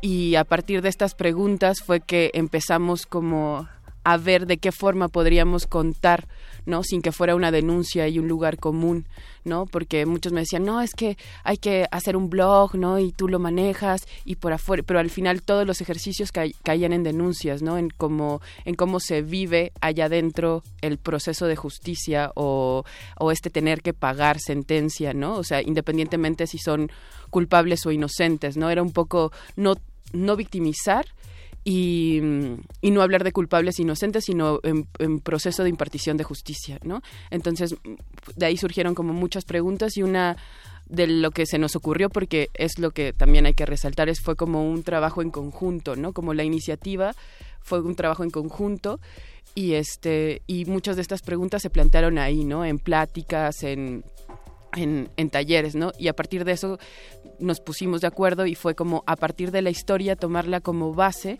para poder desarrollar estas preguntas, ¿no? Y pues los expedientes que tenía a la mano, que la idea era poder trabajarlo con ellos, ellos desde su, este, como un trabajo interdisciplinario de abogado y antropóloga, ¿no? Este, pero bueno, por razones de logística y esas cosas este no se pudo pero a partir de eso este pude llegar a los expedientes de Lecumberri que están en el archivo de la Ciudad de México y son de 1900 a 1976. ¿Y qué encontraste ahí? O sea, la pregunta es eh, de cómo, cómo concibe el derecho al ciudadano, ¿no? Cómo ver sí. al ciudadano a través del, del, derecho. ¿Qué encontraste en estos archivos y en este paso de la historia y las épocas eh, con las cuales te fuiste encontrando? Pues mm, así al, al principio de solo estar buscando nombres, ¿no? Que es como el archivo de nombre, delito, año. Este empezaron a salir como por ejemplo en 1930 mucho, por ejemplo, amachacamiento de coche, ¿no? Entonces un poco Okay. te empiezan a hablar como de la vida cotidiana de la ciudad, ¿no? Como eh, la ciudad empieza a crecer, ¿no? También ese tipo de archivos judiciales en es, son como, bueno, igual por mi formación, pero son como pequeñas historias a partir como de ese lenguaje, ¿no? Cómo te van describiendo la ciudad, qué fue lo que pasó, ¿no? Este, cómo eran las calles, ¿no? Todo eso es como que lo que fue arrojando, ¿no? Muchos, en 1920, este, muchas mujeres acusadas por aborto, ¿no? Eso también cómo va cambiando la idea de se, según qué, en qué espacio, ¿no? En, la, en, el DF ya es permitido, ¿no? Pero en San Luis Potosí Pero y en, en otros, otros estados no, no, ¿no? Este, y como, por ejemplo, el simple hecho de ver un certificado médico, ¿no? Catalina fue ingresada por aborto, ¿no? Con una herida de tal y tal tamaño, este, con infección, ¿no? Eso ya era como tratábamos de hacer un lazo que fuera como empático con el que lo está leyendo, ¿no? Para más que como provocar preguntas, ¿no? Como más, más que llevar al, o sea, obviamente no es objetivo, ¿no? Sí se trata de llevar al espectador de, de alguna forma, ¿no? Pero sin caer en estas, sobre todo como victimizaciones. Claro. Claro, ¿y, y qué, qué, cuál es esta relación que encontraste entre criminología y justicia, entre, entre el delito, la idea del delito? Ahorita nos hablabas ya del machucamiento, decías. Ajá, de, machacamiento, de, sí. machacamiento de auto, bueno, en 1910 supongo, no sé, los primeros autos en la Ciudad de México, pero eh, ¿cómo fue cambiando? ¿Cómo fue, qué, qué encontraste a lo largo de esta investigación respecto a la crimi- eh, al, al crimen, al delito eh, y cómo se ve desde el derecho? Pues este a partir de estos expedientes de 1900 no pues eran de Lecumberri no Lecumberri también dio la pauta no la base en, desde el modelo arquitectónico de cómo está concebido no todo esto arquitectónicamente también en 1900 Porfirio Díaz este estaba representando los ideas modernos no las ide- los ideales modernos de una nación que estaba creciendo y se estaba conociendo no entonces a partir de esta idea de modernidad no cómo es que se iba construyendo el Estado Nación la idea de Estado Nación no y cómo esta idea de crimen y delito pues que venían de Europa, estas ideas que venían de Europa, como al, al tratar de pasarlas aquí, ¿no? Se hace un, un trato como de homogenizar, ¿no? Homogenizar como las diferencias y muchas de esas diferencias caían en la mayoría de la población indígena, ¿no? Entonces, a partir de esto, no poder ni moralmente ni por formas culturales este encajar en los nuevos modelos o, o en la idea de, de, nación, de modernidad, de, de todo el deber ser, como estos usos y costumbres al tratar de homogenizar, lo único que hacían era como criminalizar a este ciudadano que, que dentro de la ley o como se estaba construyendo la ley empezaba a ser como invisible, ¿no? Claro. Y, también está bien interesante esta parte de la, de la arquitectura y el poder, ¿no? La arquitectura penitenciaria, entendida como panóptico, y el poder, el poder político que, quedi- que quería modernizarlo todo, pero también controlarlo todo, ¿no? O sea, también hay por ahí una relación entre eh, estructura, pues, infraestructura y el poder, ¿no? y una forma como también como hablar de esta eficacia, ¿no? Como hablar como de que, que hubiera como una fórmula, ¿no? O sea, si me lo preguntas, pues yo no sé si existe como esa fórmula, pero arquitectónicamente sí como se estaba también respondiendo esta idea de modernidad, ¿no? Ya no había castigo público, ¿no? Este penas o Sí, las tortura, prácticas ¿no? más tradicionales, ¿no? más tradicionales, ¿no? Y ahora era una reinserción, este, rehabilitación del sujeto, ¿no? Con el trabajo y con, este, con la educación, ¿no? Con, este, darle un oficio, ¿no? Como era toda esta idea y a partir de eso se empezó como a ordenar, pero también en esta pues orden no había como desde el que comete un asesinato hasta como el que está en contra del régimen no como los periodistas no como empezó también a hacer este las cárceles como este lugar de, de venganza social ¿Encontraste por ahí algo? Supongo, supongo que sí, ahí rastreando, ¿no? Esta parte del ejercicio periodístico, la libertad de expresión, que todavía tenemos, eh, vaya, tenemos muy presente en nuestros días y de una manera terrible esa persecución hacia los que nos informan y hacia, hacia los que documentan. ¿Qué, ¿Qué pudiste ver por ahí a inicios del siglo pasado? pues todo lo que fueron como los caricaturistas no este sobre todo caricaturistas no los Flores Magón Los Flores. Magón, por supuesto, desde siglo XIX, ¿no? Sí, Principios, y- finales del siglo XIX. y, y todas esas historias y descripciones que hacen no en contra de las caricaturas no todo eso es como muy muy interesante también por ejemplo en los 60 empieza a aparecer mucho este obstrucción a vías de comunicación no este y pues yo decía, no, pues la mayoría de ser estudiantes o movimientos del 68, pero tampoco encontré ninguna mujer acusada de obstrucción de vías de, de comunicación, ¿no? Igual eh, son enormes, ¿no? No puedo decir que en todos esos expedientes no había No, bueno, como ni sí, ninguna sola mujer, pero en, en general no aparecían, ¿no? Entonces, como muchas preguntas, ¿de qué se les acusaba a ellas, ¿no? Que participaban en el, en el movimiento y a los hombres, pues, te digo, en esta asegurar que todos eran parte del movimiento del 68, pues obstrucción a vías de comunicación también hubiera podido ser alguien que chocó, dañó una banqueta y despegó una, este, o rompió una tubería, ¿no? Eso también es obstru- Entonces, como un mismo hecho o un mismo delito puede marcar hechos tan distintos, ¿no? Uno está acusado de pues este expresión pública y el otro Sí, está acusado de un accidente, ¿no? de- Exacto. Claro. Y, y- y cómo se mide, qué es justo, qué no es justo, cuántos años darle a uno, cuántos años darle a otro. Está, está buenísimo. Invítanos, por favor, dinos Sí, cuándo, dónde.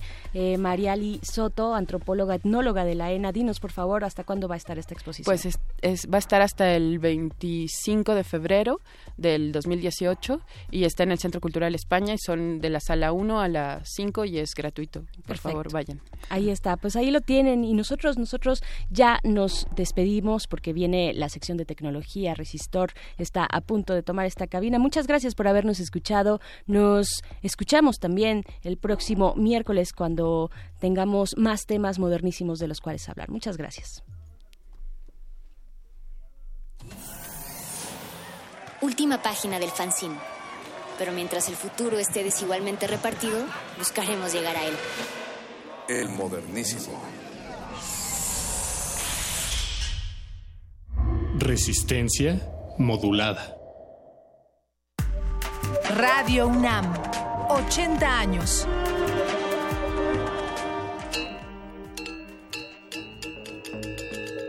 ¿Cómo vives la igualdad de género?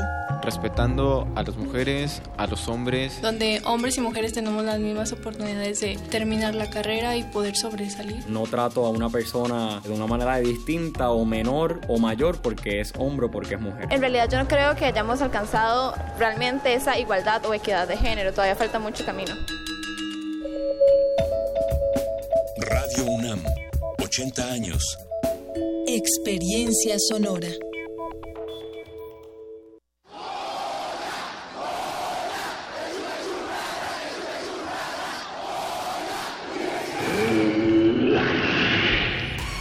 ¿Te identificaste? Identifícate con Fundación UNAM y ayuda a becar a miles de alumnos universitarios. Súmate 5340-0904 o en www.funam.mx. Contigo hacemos posible lo imposible.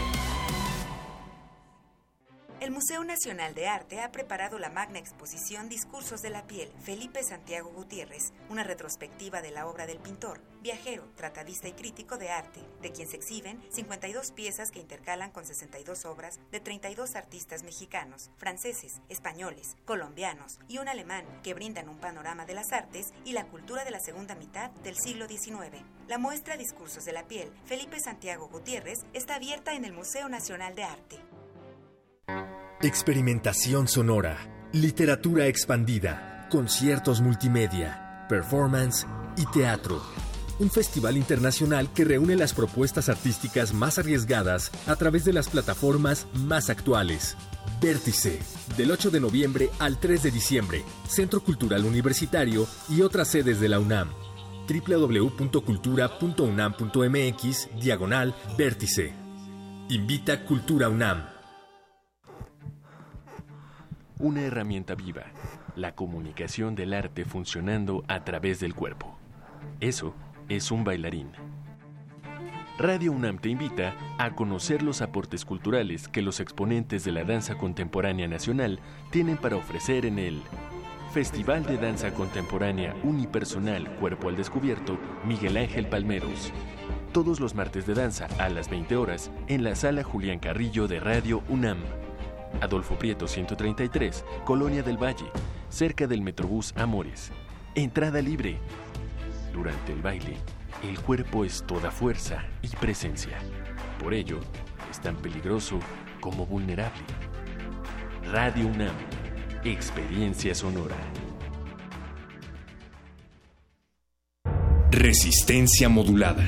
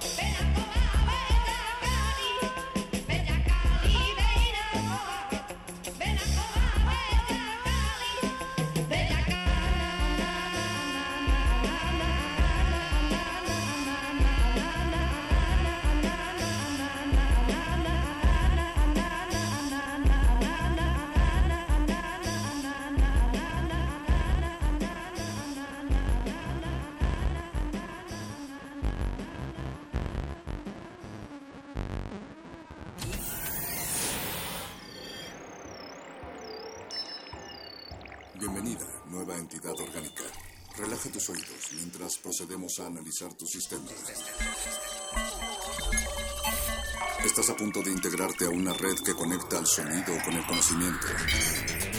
Acceso permitido. Por favor, respira, relájate y prepárate para la abducción.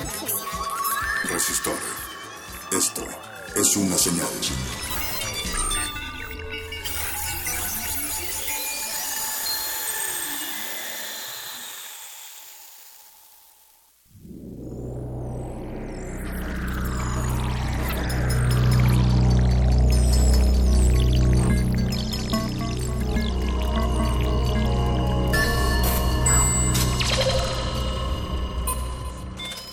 Ingresar código de emisión. 1 5 1 1 2 0 1 7 R 1 4 5 Acceso permitido. Inicia secuencia sobre Asociación Mexicana de Museos y Centros de Ciencia y Tecnología.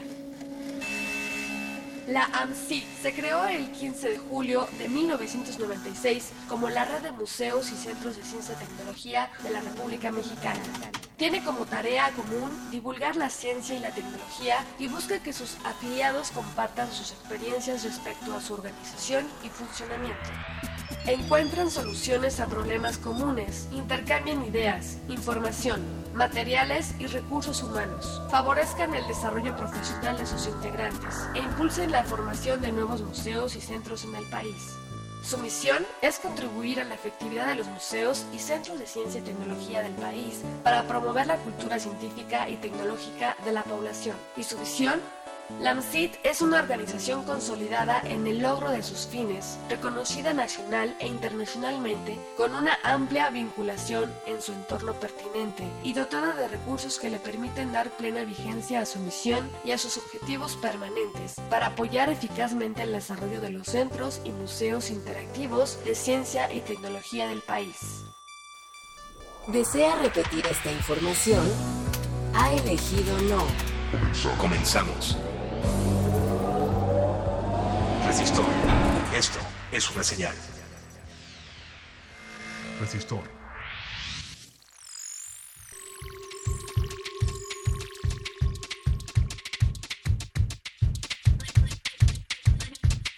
Resistor.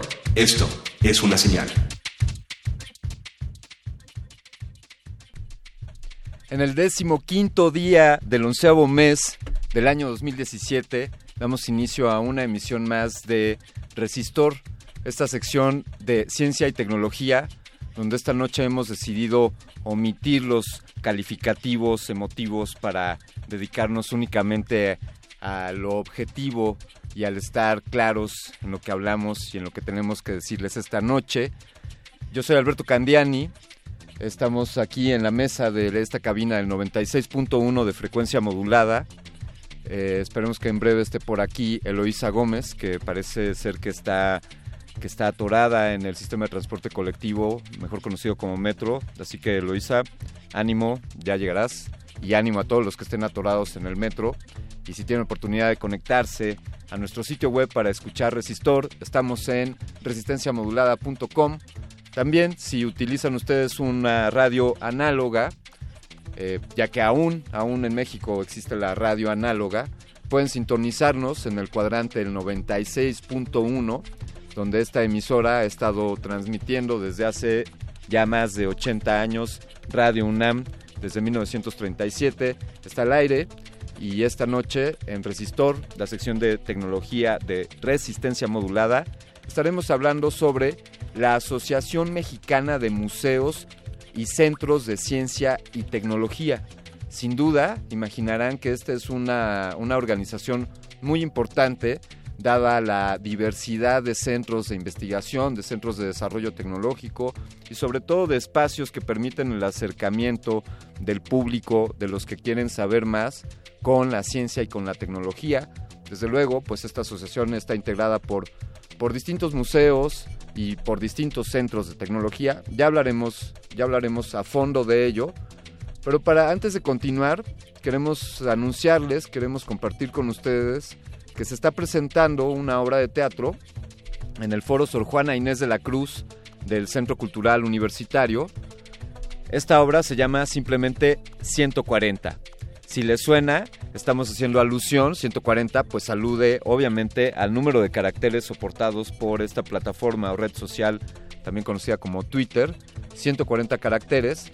Y para hablar, para hablar respecto, a, respecto a esta obra, para extendernos la invitación, tenemos en la línea a Valeria Garibay. Ella es actriz y colaboradora en esta puesta en escena, así que por favor, perdón, Valentina, Valentina Garibay está en la línea para hacernos la invitación. Hola Valentina, ¿cómo estás? Buenas noches. Hola, muy bien, ¿y tú? Eh, bastante bien, Valentina, estamos aquí eh, pues esperando, ansiosos a que nos platiques de qué trata 140 y cuáles son las condiciones para mandarles un tweet y que nos inviten. Ok, mira, eh, 140 es un proyecto que es una idea original y dirección escénica de Richard Viqueira. Y este proyecto cuenta con la participación de más de los de 50 dramaturgos de los que podrían ser los más representativos o de los más importantes del país, ¿no? No están todos, por supuesto, es imposible, pero sí tenemos 57 obras o tweets de cada uno de estos dramaturgos.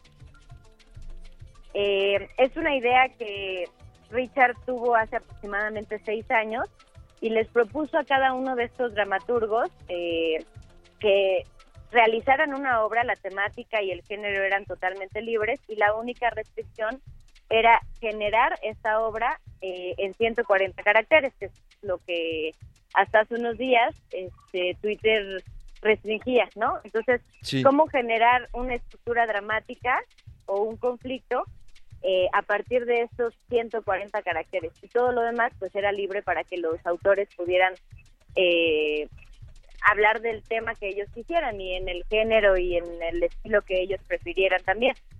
Valentina, Valentina, es decir, la, la convocatoria por parte del director fue a, a estos artistas fue preparar algo con 140 caracteres que después eh, se fuera parte de la obra.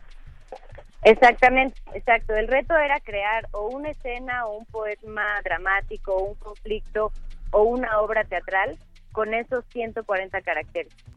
Eh, no suena, no suena, suena más sencillo de lo que quizá sea, ¿no? Eh, ¿Cuál es tu participación en, en la obra? Eh, mira, yo soy una de las actrices, somos en total eh, seis actores en escena y una cantante. Eso es. Oye, y entonces quise- me gustaría pensar que son distintas historias dado las contribuciones de los distintos dramaturgos que aportaron sus, sus tweets de 140 caracteres. Sí, yo creo que lo que podemos encontrar en esta obra este, es que se habla de la belleza de la complejidad humana. Tú abres tu línea del tiempo en Twitter y encuentras una multiplicidad temática que es sumamente variada, ¿no? Y que va, se va actualizando y va modificándose minuto a minuto. Entonces, eh, lo que encontramos aquí son obras brevísimas que hablan sobre la violencia, sobre, sobre reflexiones filosóficas, hay chistes, hay cuentos, hay poesía, hay reclamos de pareja, hay duelos, o sea, es un universo compuesto por muchos microuniversos. Eso, Es- eso suena... Sí, sí, adelante, por favor. Es lo que encontramos pues, en México, en, en- en cada espacio, ¿no? Y cómo transformar esta lectura de la red social a una lectura escénica. Yo creo que ese también es el, el reto con el que Richard Viqueira nos lleva a los, a los siete intérpretes a, a esta aventura. Dirías, dirías, Valentina, que, bueno, sé que en la convocatoria, en el llamado, está indicado que esto es para mayores de 15 años, pero dirías que está enfocada a algún tipo de tribu o de generación en particular. Necesito entender de qué va Twitter para, para poder entender 140 caracteres. Mira, yo te diría hace unos años que sí, porque antes eran nuestros papás los que nos pedían que por favor soltáramos el celular en la mesa Sí. y ahora somos nosotros los que por favor le pedimos a nuestros papás que dejen un segundo el celular en la mesa. Entonces, yo creo que esto eh, abarca a, a varias generaciones, ¿no? De hecho, eh, la convocatoria de los dramaturgos mismos, hay creo que dramaturgos que están rondando los 70 años y dramaturgos que están más cercanos a los 20. Sí. Entonces yo creo que también en ese espectro, eh, pues abarcamos muchas generaciones y muchas temáticas. Sí, no diría que va enfocado a, a un sector o a una tribu en particular, ¿no? Yo creo que lo que es interesante es hablar de todas estas temáticas y cómo transformarlas a la escena, ¿no? De hecho, en una de las pláticas que hubo, uno de los invitados este, preguntaba por qué no tomar Twitter existentes Sí. y esos escenificarlos, ¿no? Y eh, la, la conversación, eh, lo que comentaba el director es que esos Twitters no están hechos ex profeso para llevarse a escena, ¿no? Desde luego. Y entonces estas obras que o twitters que los dramaturgos escribieron sí tienen como esa intención, ¿no? Cómo traducir eso que, que estaba escrito para escenificarse. Entonces creo que la intención o el objetivo eh, de inicio, eh, pues es llevar a escena eso que se está escribiendo. Sí, claro, eh, tomar unos tweets eh, de manera aleatoria o buscarlos, pues no, no estarían pensados para, para convertirse eventualmente en una puesta en escena. ¿no? Exactamente, exacto. ¿Cómo, dónde se, por favor, sabemos que están ahí en el foro Sor Juana Inés de la Cruz, ¿puedes recordarnos, por favor, para la audiencia, dónde se encuentra ubicado este foro y darnos los detalles de, de horarios y las fechas en las que se estarán presentando? Sí, claro, por supuesto. Mira, estamos en una temporada muy breve que termina el eh, 10 de diciembre. La- los días que tenemos las funciones es jueves, viernes, sábado y domingo. Los horarios de jueves y viernes son a las 20 horas, 8 de la noche.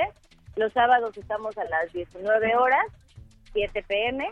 Y los domingos a las 18 horas, o sea, 6 pm. Fantástico. Pues, El, ah, ¿sí? el lugar está ubicado en el Centro Cultural Universitario, que es el espacio universitario que se entrecruza entre eh, insurgentes, casi llegando a periférica. Muy bien, muy bien, pues ahí está, ahí está la invitación para 140, aludiendo a, a esta red social que, pues que ahora ha cambiado su lógica, pero sin duda el reto de haber contado una historia en tan breves caracteres se verá presente en esta, en esta apuesta. Muchísimas gracias, gracias por tomarnos la llamada, Valentina. Muchas gracias a ustedes y esperemos que nos acompañen para que puedan eh, vivir lo que les estoy platicando. No hay nada como eh, asistir al teatro y ver lo que se está gestando en escena de, de primera mano. Muy bien, así será. Muchísimas gracias por la invitación. A ustedes, que estén muy bien, gracias. Buenas noches. Buenas noches, bye. Continuamos en, este, en esta resistencia modulada que se transforma en una cabina de desarrollo tecnológico y científico, mejor conocida como, como Resistor, sección de ciencia y tecnología, que se acerca a su tercer aniversario. Faltan algunas semanas, pero pronto, pronto tendremos nuevos elementos en esta, en esta sección de ciencia y tecnología. Vamos a continuar con, una pieza musical. Esto que tenemos para ustedes es, seguramente les, les sonará, eh, él es premio Nobel en literatura, el año pasado me parece, y bueno, él es Bob Dylan, y esta rola, esta pieza se llama Visions of Johanna, grabado por Columbia Records en 1966. Estás escuchando Resistor, esto es una señal. Resistor. Esto es una señal.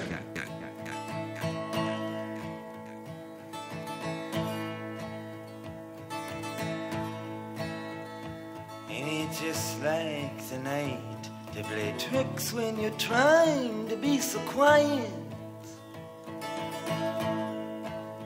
We sit here stranded, though we all do our best to deny it. And Louise holds a handful of rain, tempting you to defy it. Lights flicker from the opposite loft. In this room, the heat pipes just cough. The country music station plays soft, but there's nothing, really nothing to turn off. Just Louise and her lover so entwined. And these visions of Johanna that conquer my mind.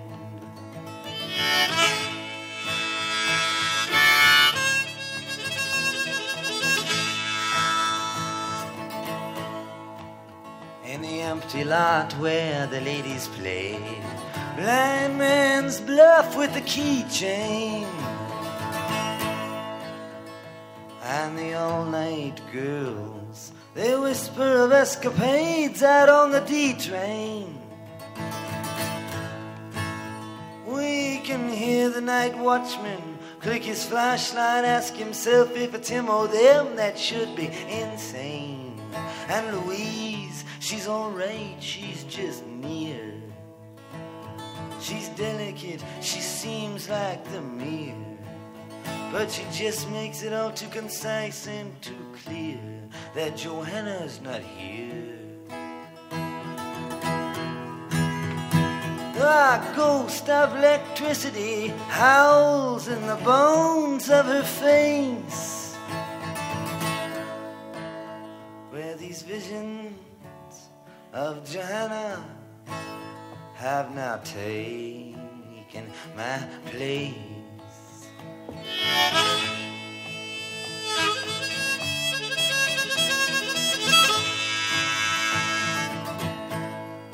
Little boy lost, he takes himself so seriously. He brags of his misery, he likes to live dangerously. And when bringing her name up, he speaks of her farewell kiss to me. He sure got a lot of gall to be so useless and all. Muttering small talk at the wall while I'm in the hall. Oh, how can I explain? It's so hard to get on. And these visions of Johanna, they'd kept me up past the dawn.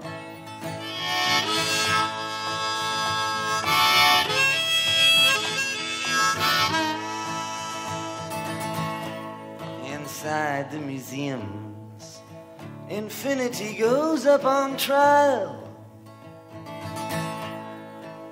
Voices echo, this is what salvation must be like after a while. But Mona Lisa must have had the highway blues. You can tell by the way she smiles. Wallflower freeze when the jelly faced women all sneeze. Hear the one with the mustache say, Geez, I can't find my knees. Jewels and binoculars hang from the head of the mule. But these visions of Johanna, they make it all seem so cruel.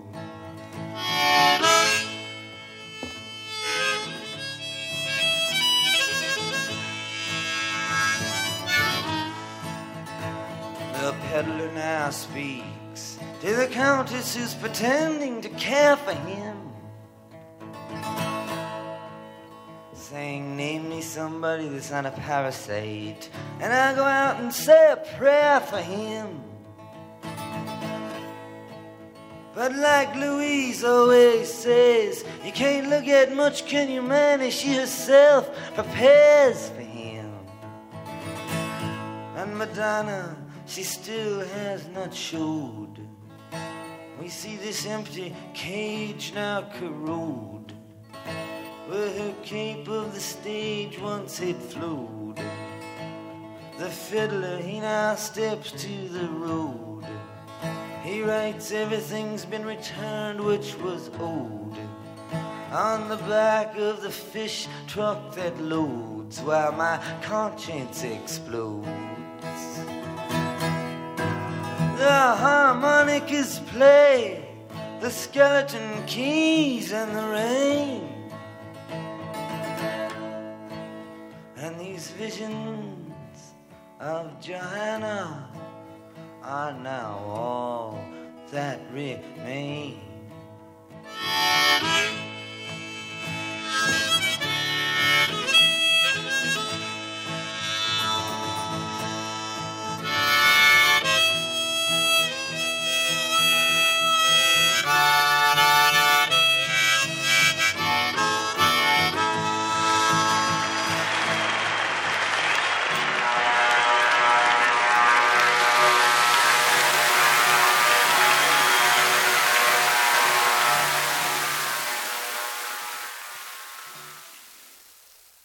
Resistor.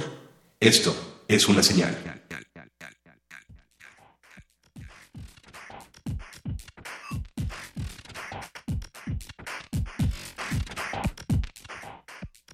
punto resistencia modulada punto unam punto mx arroba R modulada en Twitter, Facebook Resistencia Modulada. También tenemos un canal de videos en YouTube. Pueden encontrarnos como Resistencia Modulada. Créanme, vale la pena mucho darse una buena navegada por ahí, ya que tenemos varios videos de grandes bandas que, que se han presentado aquí en la sala Julián Carrillo. Por cierto, si tienen oportunidad de conocer, de venir a la sala Julián Carrillo, aquí en Radio UNAM, en Adolfo Prieto número 133, cada día de la semana, cada día de la semana hay alguna actividad en la sala Julián Carrillo. Eh, son absolutamente gratuitas y están abiertas a todo el público. Hay obras de teatro, hay conciertos, hay declamaciones de poesía, hay, puestas en escena, hay danza, en fin, la variedad de, contenidos y de ofertas que pueden encontrar en la sala Julián Carrillo está accesible desde el sitio web de, Radio UNAM, www.radio.unam.mx, un sitio, de- me permito decirlo, por cierto, muy, muy guapetón, un sitio web bastante responsivo con ahí ciertas funcionalidades que permiten conocer cuál es la programación que está sucediendo, te permite escuchar el streaming de, de AM y de FM. Un saludo a nuestros amigos de amplitud modulada. Y aquí, aquí en esta cabina se ha materializado gracias a los poderes de la teletransportación, la impresión 3D mezclada con la transición de datos y, y el, el ADN digital. Tenemos a una Fembot con voz de humana, Eloisa Gómez. ¿Qué tal, Eloisa? Bienvenida. Muy buenas noches, Alberto Candiani. Pues aquí yo materializándome, manifestándome con todas las ganas esta noche, eh, una noche más en Resistor. Yo me siento feliz de estar una vez más aquí. Se acerca el fin de año, Alberto Candiani. ¿Qué va a pasar? Del fin de año, caray, pues yo creo que yo creo que vendrá el siguiente año. Creo también que Resistencia Modulada seguirá seguirá con estos buenos contenidos de, gran calidad. Creo que el equipo de Resistencia Modulada tendrá grandes cosas preparadas para el próximo año y sin duda Radio UNAM también está preparando grandes contenidos y grandes cosas para el 2018 en su 81 aniversario. Desde luego la sinergia, el apoyo de, por parte de Radio UNAM y de la coordinación de difusión cultural continuarán para estos esfuerzos de programación para jóvenes de contenido contenido interesante, cultural, técnico y tecnológico. Y pues creo que seguiremos, seguiremos, vamos por el tercer año, Eloisa, y esto apenas está comenzando. Esto apenas está comenzando. Yo me siento como nueva eh, y creo que, sinceramente, creo que Resistencia Modulada está preparando un excelente menú para todos nosotros, ¿no? Con muchas cosas. Y bueno, Resistor no se diga, creo que es el platillo principal. Eh, ah, muy bien, muy bien, de acuerdo. Pero no demos, no hagamos spoilers, no, no arruinemos las sorpresas. Así que continúen pegados en la programación de Resistencia Modulada, que se transmite todos los días, de lunes a viernes, a partir de las 8 de la noche y hasta las 11 de la noche. Sino nosotros aquí en Resistor, la, la, la emisión, la, la sección que cierra la transmisión de, de los días miércoles. Pues hoy, hoy estamos hablando sobre, sobre, fí- fíjate cómo llegamos a, esta, a este tema que es la Asociación Mexicana de Museos y Centros de Ciencia y Tecnología. Sí. Pues resulta que uno puede acercarse a un museo, que pues un museo es un lugar donde podemos encontrar una diversidad de, ofertas culturales. Esta es una palabra que viene del latín museum y pues pueden ser unas instituciones públicas o privadas, eh, pueden ser con fines de lucro o al servicio de la sociedad. Generalmente están abiertas al público, quizá existan museos privados o que requieran algún otro requisito para, para acceder. Y los museos tienen la, la misión de conservar, de investigar y de comunicar, de comunicar la ciencia y la tecnología a los asistentes. Y entonces decíamos, bueno, a ver, museos de ciencia y tecnología en México. No, pues desde luego está el MIDE, por ejemplo, que es el Museo Interactivo de Economía, que pues hemos hablado también respecto a este museo. Y resulta que no hay solo museos, sino también centros de tecnología. ¿Y ¿Qué Claro. quiere decir esto? Bueno, pues lugares donde, donde hay desarrollo, donde hay oferta tecnológica y sobre todo difusión, difusión de la ciencia y de la tecnología, desmitificar estos conceptos, hacerlos asequibles, bajarlos a bajarlos al lenguaje común, a que la ciencia no sea algo extraordinario ni de únicamente eruditos, sino que sea un pan cotidiano de todos nosotros. Claro, eh, para mí un museo eh, es algo muy, muy interesante porque estás, te involucras con, el, con la historia y más allá, y no lo veamos como hay algo que sea como aburrido, al contrario, creo que conocer nuestro pasado es saber a qué futuro vamos y creo que los museos, bien como dices Alberto Candiani, también pueden ser como eh, centros donde podamos aprender de todo lo que ha pasado en nuestra historia. Y lo hablamos desde un nivel tanto científico como artístico. Cualquier museo tiene estas dos variantes que están presentes constantemente en cada obra que se presente en el recinto. Aún así, el mismo edificio que se considera museo puede Sí. ser una obra de arte. Desde No tenemos, por ejemplo, el Museo Nacional de Arte aquí en la Ciudad de México. eh, tenemos el Museo Nacional de Antropología, el Museo de la Ciudad de México, el Palacio de Bellas Artes, Sí. el antiguo Colegio de San Ildefonso. Sí. Esos recintos son la misma obra de arte. Y también tiene mucho que ver por qué arquitecto fue, fue que creó ese edificio. O sea, es eh, para mí son como, como lugares en donde se concentra el conocimiento. Eh, permíteme hacer una, un comercial, ya que estamos eh, metiéndonos a, este, a esta idea de los museos. Eh, Resistencia Modulada, la próxima semana, los días 24 y 25 de noviembre, estará parti- participando en un proyecto conocido como Chimurenga, que sucederá en el Museo, en el Museo Tamayo, eh, que se encuentra allá por Paso de la Reforma. Y Resistencia Modulada, amigos, ahí está el anuncio, acérquense, tendremos programación, estaremos en vivo, ahí varios de los colaboradores de esta su barra de programación para jóvenes de Radio UNAM. Estaremos allá en el Museo Tamayo los días 24 y 25 de noviembre, viernes y sábado. Así que habrá grandes eventos, Chimurenga, esta celebración de la cultura afroamericana. Por mencionar un, un museo, el Sí. Museo Tamayo, me gusta mucho esto que dices, Eloisa, de que en muchas ocasiones el museo per se, la pieza o la arquitectura, es la que es digna de ser, de ser visitada. Efectivamente. Y bueno, pues México, México he de decirte que tenemos una vastísima colección de museos, no solamente en la Ciudad de México, sino, sino en toda la República. Y es más, hablando de museos de ciencia y tecnología, eh, pues en México no nos quedamos solamente en pensar en un museo de ciencia y tecnología, sino que en México fundamos una asociación mexicana de museos y centros de tecnología. Así, Asociación Mexicana de Museos y Centros de, Tecno- de Ciencia y De Tecnología. ciencia y tecnología. pueden, pueden conocer este, esta asociación y los museos que, que la integran en su sitio web. Este, es- este se encuentra en museosinteractivos.org.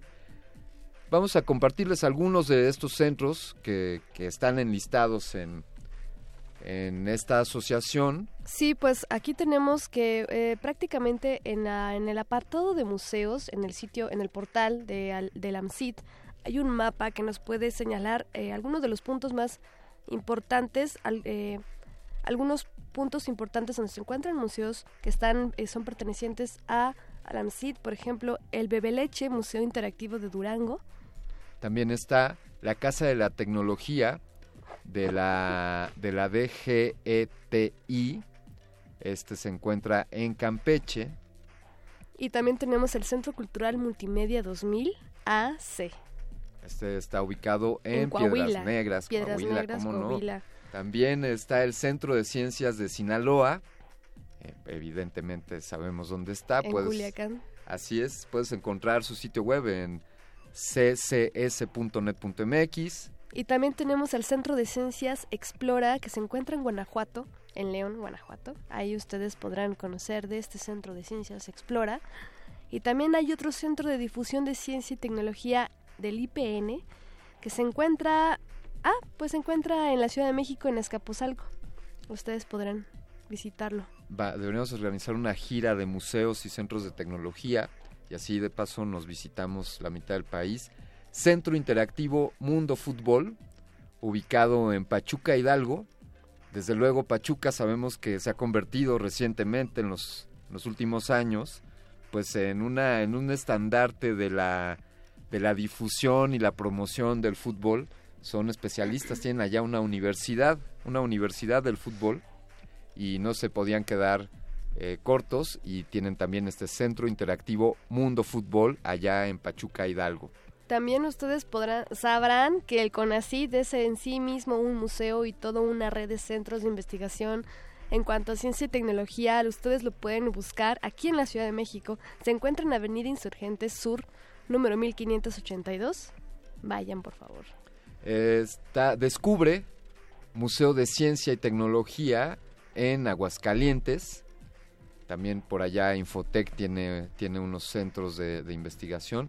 Descubre Museo de Ciencia y Tecnología en Aguascalientes. Tenemos el Trompo, Museo Interactivo en Tijuana.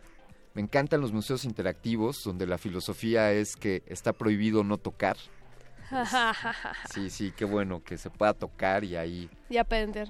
Sí. Eslogan, eslogan de museo De conocido museo en la ciudad. interactivo. Exacto.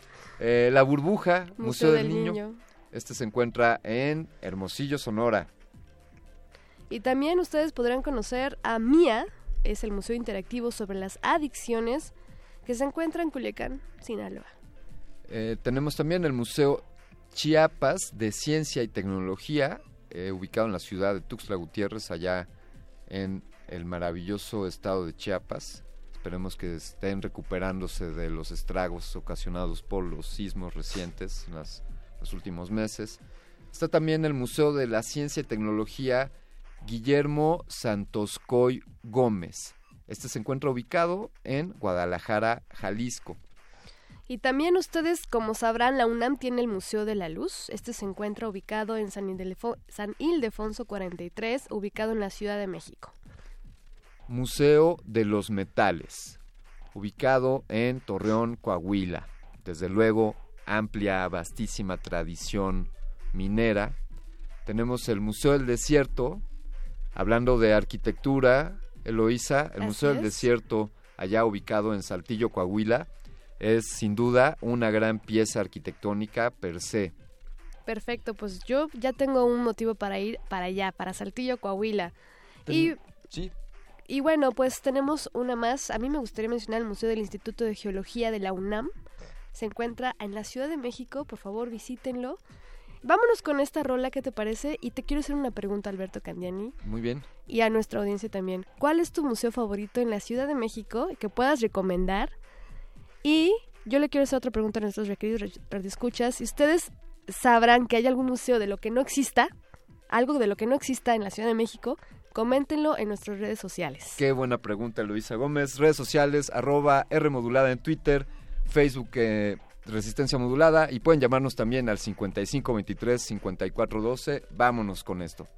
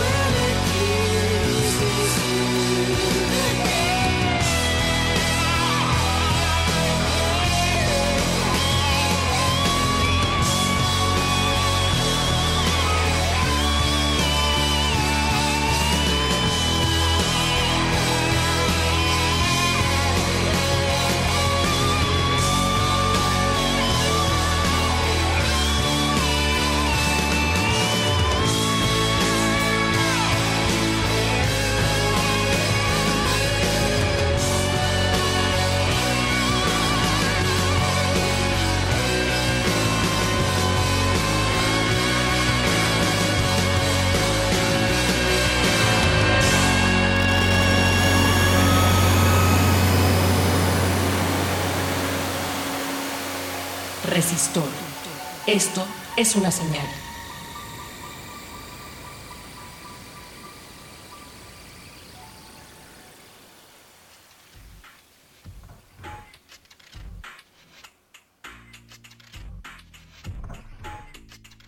Estamos de regreso en Resistor, la sección de ciencia y tecnología de resistencia modulada. Esta nave espacial, como ustedes estarán, eh, están presentes, son parte de esta tripulación loca y pues acabamos de escuchar The Muse, Moscow Museum, grabado por Navy Records en 1999. Venga, me gusta Muse y me gusta, me gusta The Museum.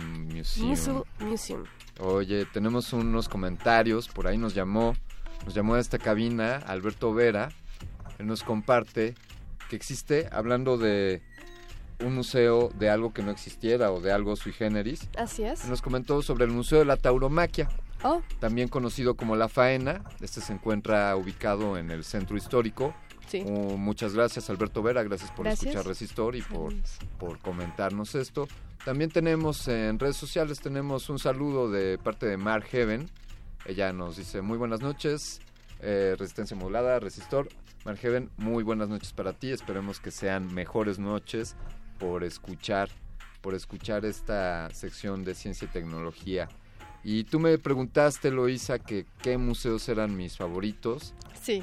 Bueno, me la pones un poco difícil, pero pues Universum, Universum es un gran museo Claro. y creo que podría entenderse o tenerse el prejuicio de que sea un museo para niños. Y es más, aunque así fuera, no tendría por qué ser restri- restrictivo para los adultos.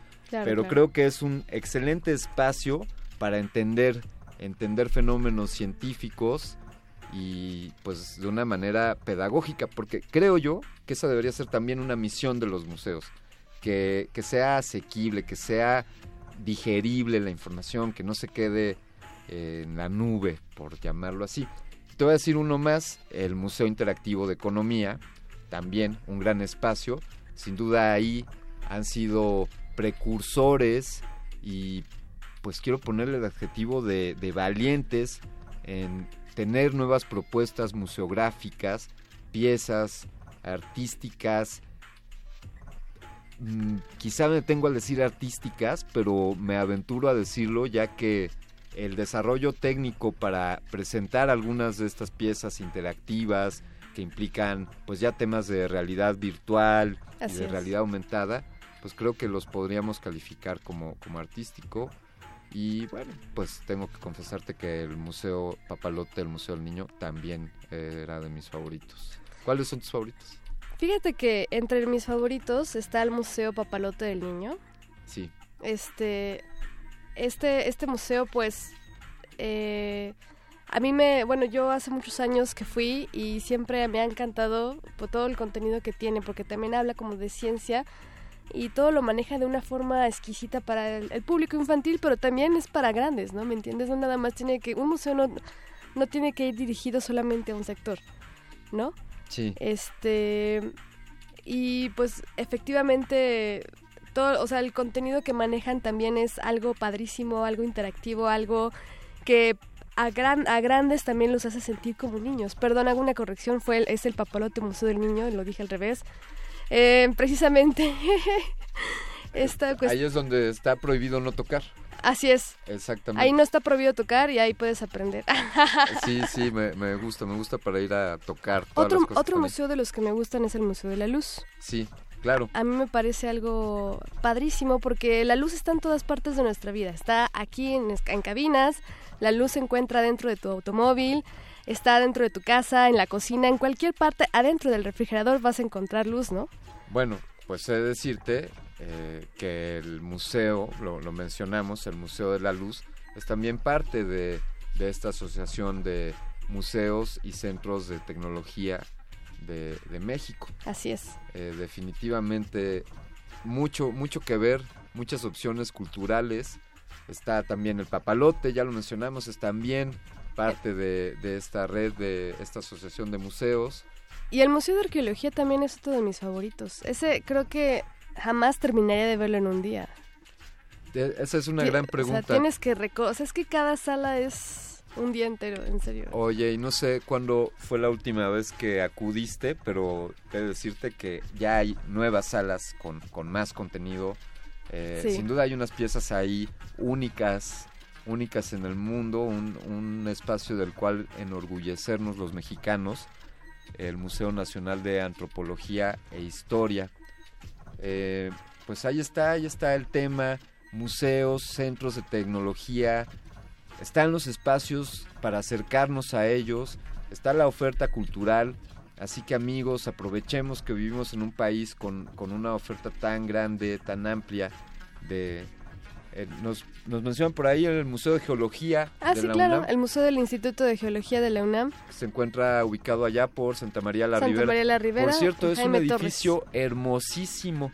Es un edificio, me parece que de, de Art Deco, eh, quizá esté equivocado, pero es una es una joya, como bien dijiste Loisa, también el edificio per se es, Es algo la obra de arte eh, único. Por cierto, está a salvo, a salvo de los sismos. Nos consta que está en pie este edificio y no podía ser para menos si es el edificio, el Museo de Geología. Y créeme que hay un Día Internacional de los Museos.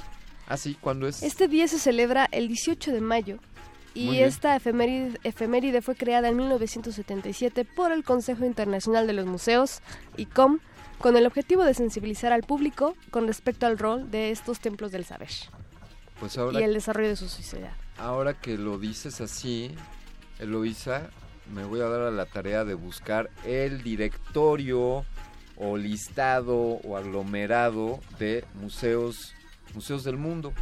¿Habrá, ¿Existirá, tal sí, eh, ¿Habrá un directorio de los museos del mundo? Busque, déjame buscar en mi computadora más, si puedo encontrar. Ponlo, ponlo a correr en uno de tus procesadores. Preguntémosle a la audiencia si alguien quiere compartirnos, compartir con nosotros, si conoce eh, pues un listado, un, listado de Si museos. ustedes tienen todo un catálogo o una base de datos con museos, pues igual pueden compartirla o mencionar que ustedes saben de de este tipo de, de directorios, ¿no? Donde podamos compartir. Creo que en internet puedes encontrar mucho la, mucha variedad, mucho contenido con respecto a qué museos del mundo existen, ¿no? Y bueno, pues para mencionarles que México es, eh, es de los países con más museos, bueno, de uno de los países es el segundo lugar, creo, con, con más museos en el mundo, más que París. Mira, pues claro, eh, tenemos, tenemos mucha oferta cultural Así y a es. veces nos quedamos ahí con, con lo que nos dicen en Hollywood y en las televisoras. Déjame decirte que la Asociación Mexicana de Museos, además de ser este directorio, este aglomerado de, de todos estos centros de tecnología y, y museográficos, pues tienen también una oferta de coloquios, eventos, conferencias. Eh, son también ellos unos generadores de, de contenido, de material para, pues para los asistentes quienes estén interesados. Les invito a que, a que visiten su sitio museosinteractivos.org. Ahí ellos publican frecuentemente, bien, pues invitaciones a eventos. eh, Aquí hay varios eventos, por ejemplo, eh, hay un boletín informativo sí, y, por ejemplo, ellos eh, tienen, por ejemplo, la- eh, hablan de la Semana Nacional de Ciencia y Tecnología, Ilumina tu fin en compañía de los abuelos. Sí. Estos son como cuentos para niños. ¿Qué más tienen? Eh, también tienen talleres del Museo del Cholo Escuincle para niños o para jóvenes y también tienen una serie de conferencias de parte del CONACYT, del Centro de Ciencias de Sinaloa y pues ustedes podrán enterarse de más a través de esta página web.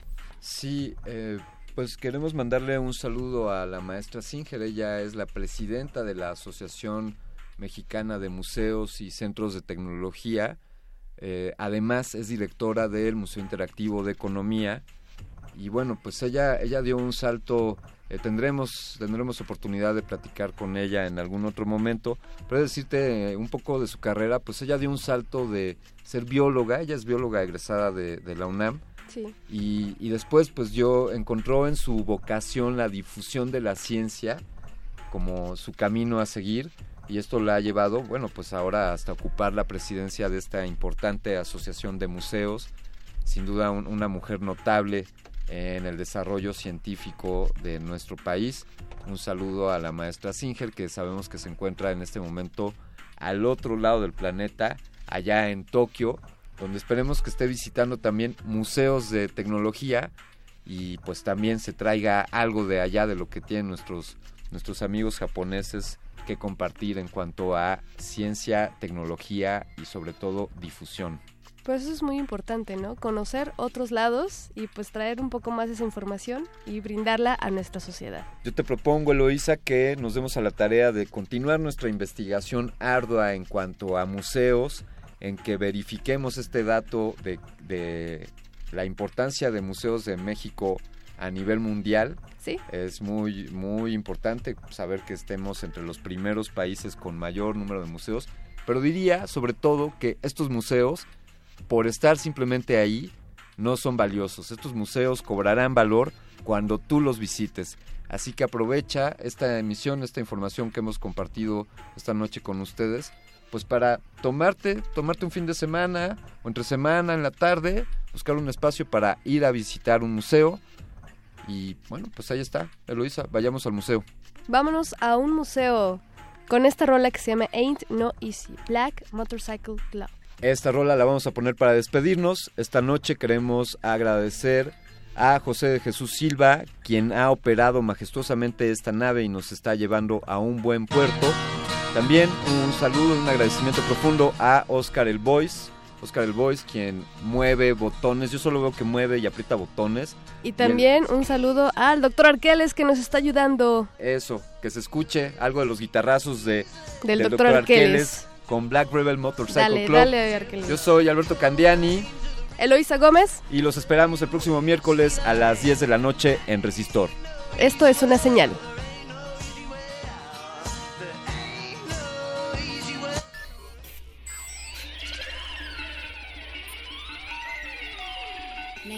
Inoculación simbiótica de conocimiento ha finalizado. Esperamos aprender más de ti en un futuro cercano. Buenas noches. Resisto.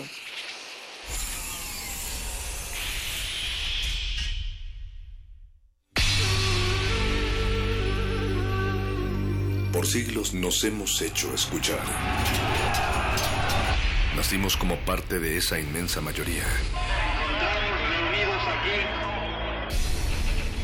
Hablar, Escuchar, debatir, proponer, cuestionar. está en nuestra naturaleza. Instrumentos de conciencia de nuestro Usamos el sonido porque atraviesa obstáculos. Muros, fronteras. Nosotros somos la resistencia.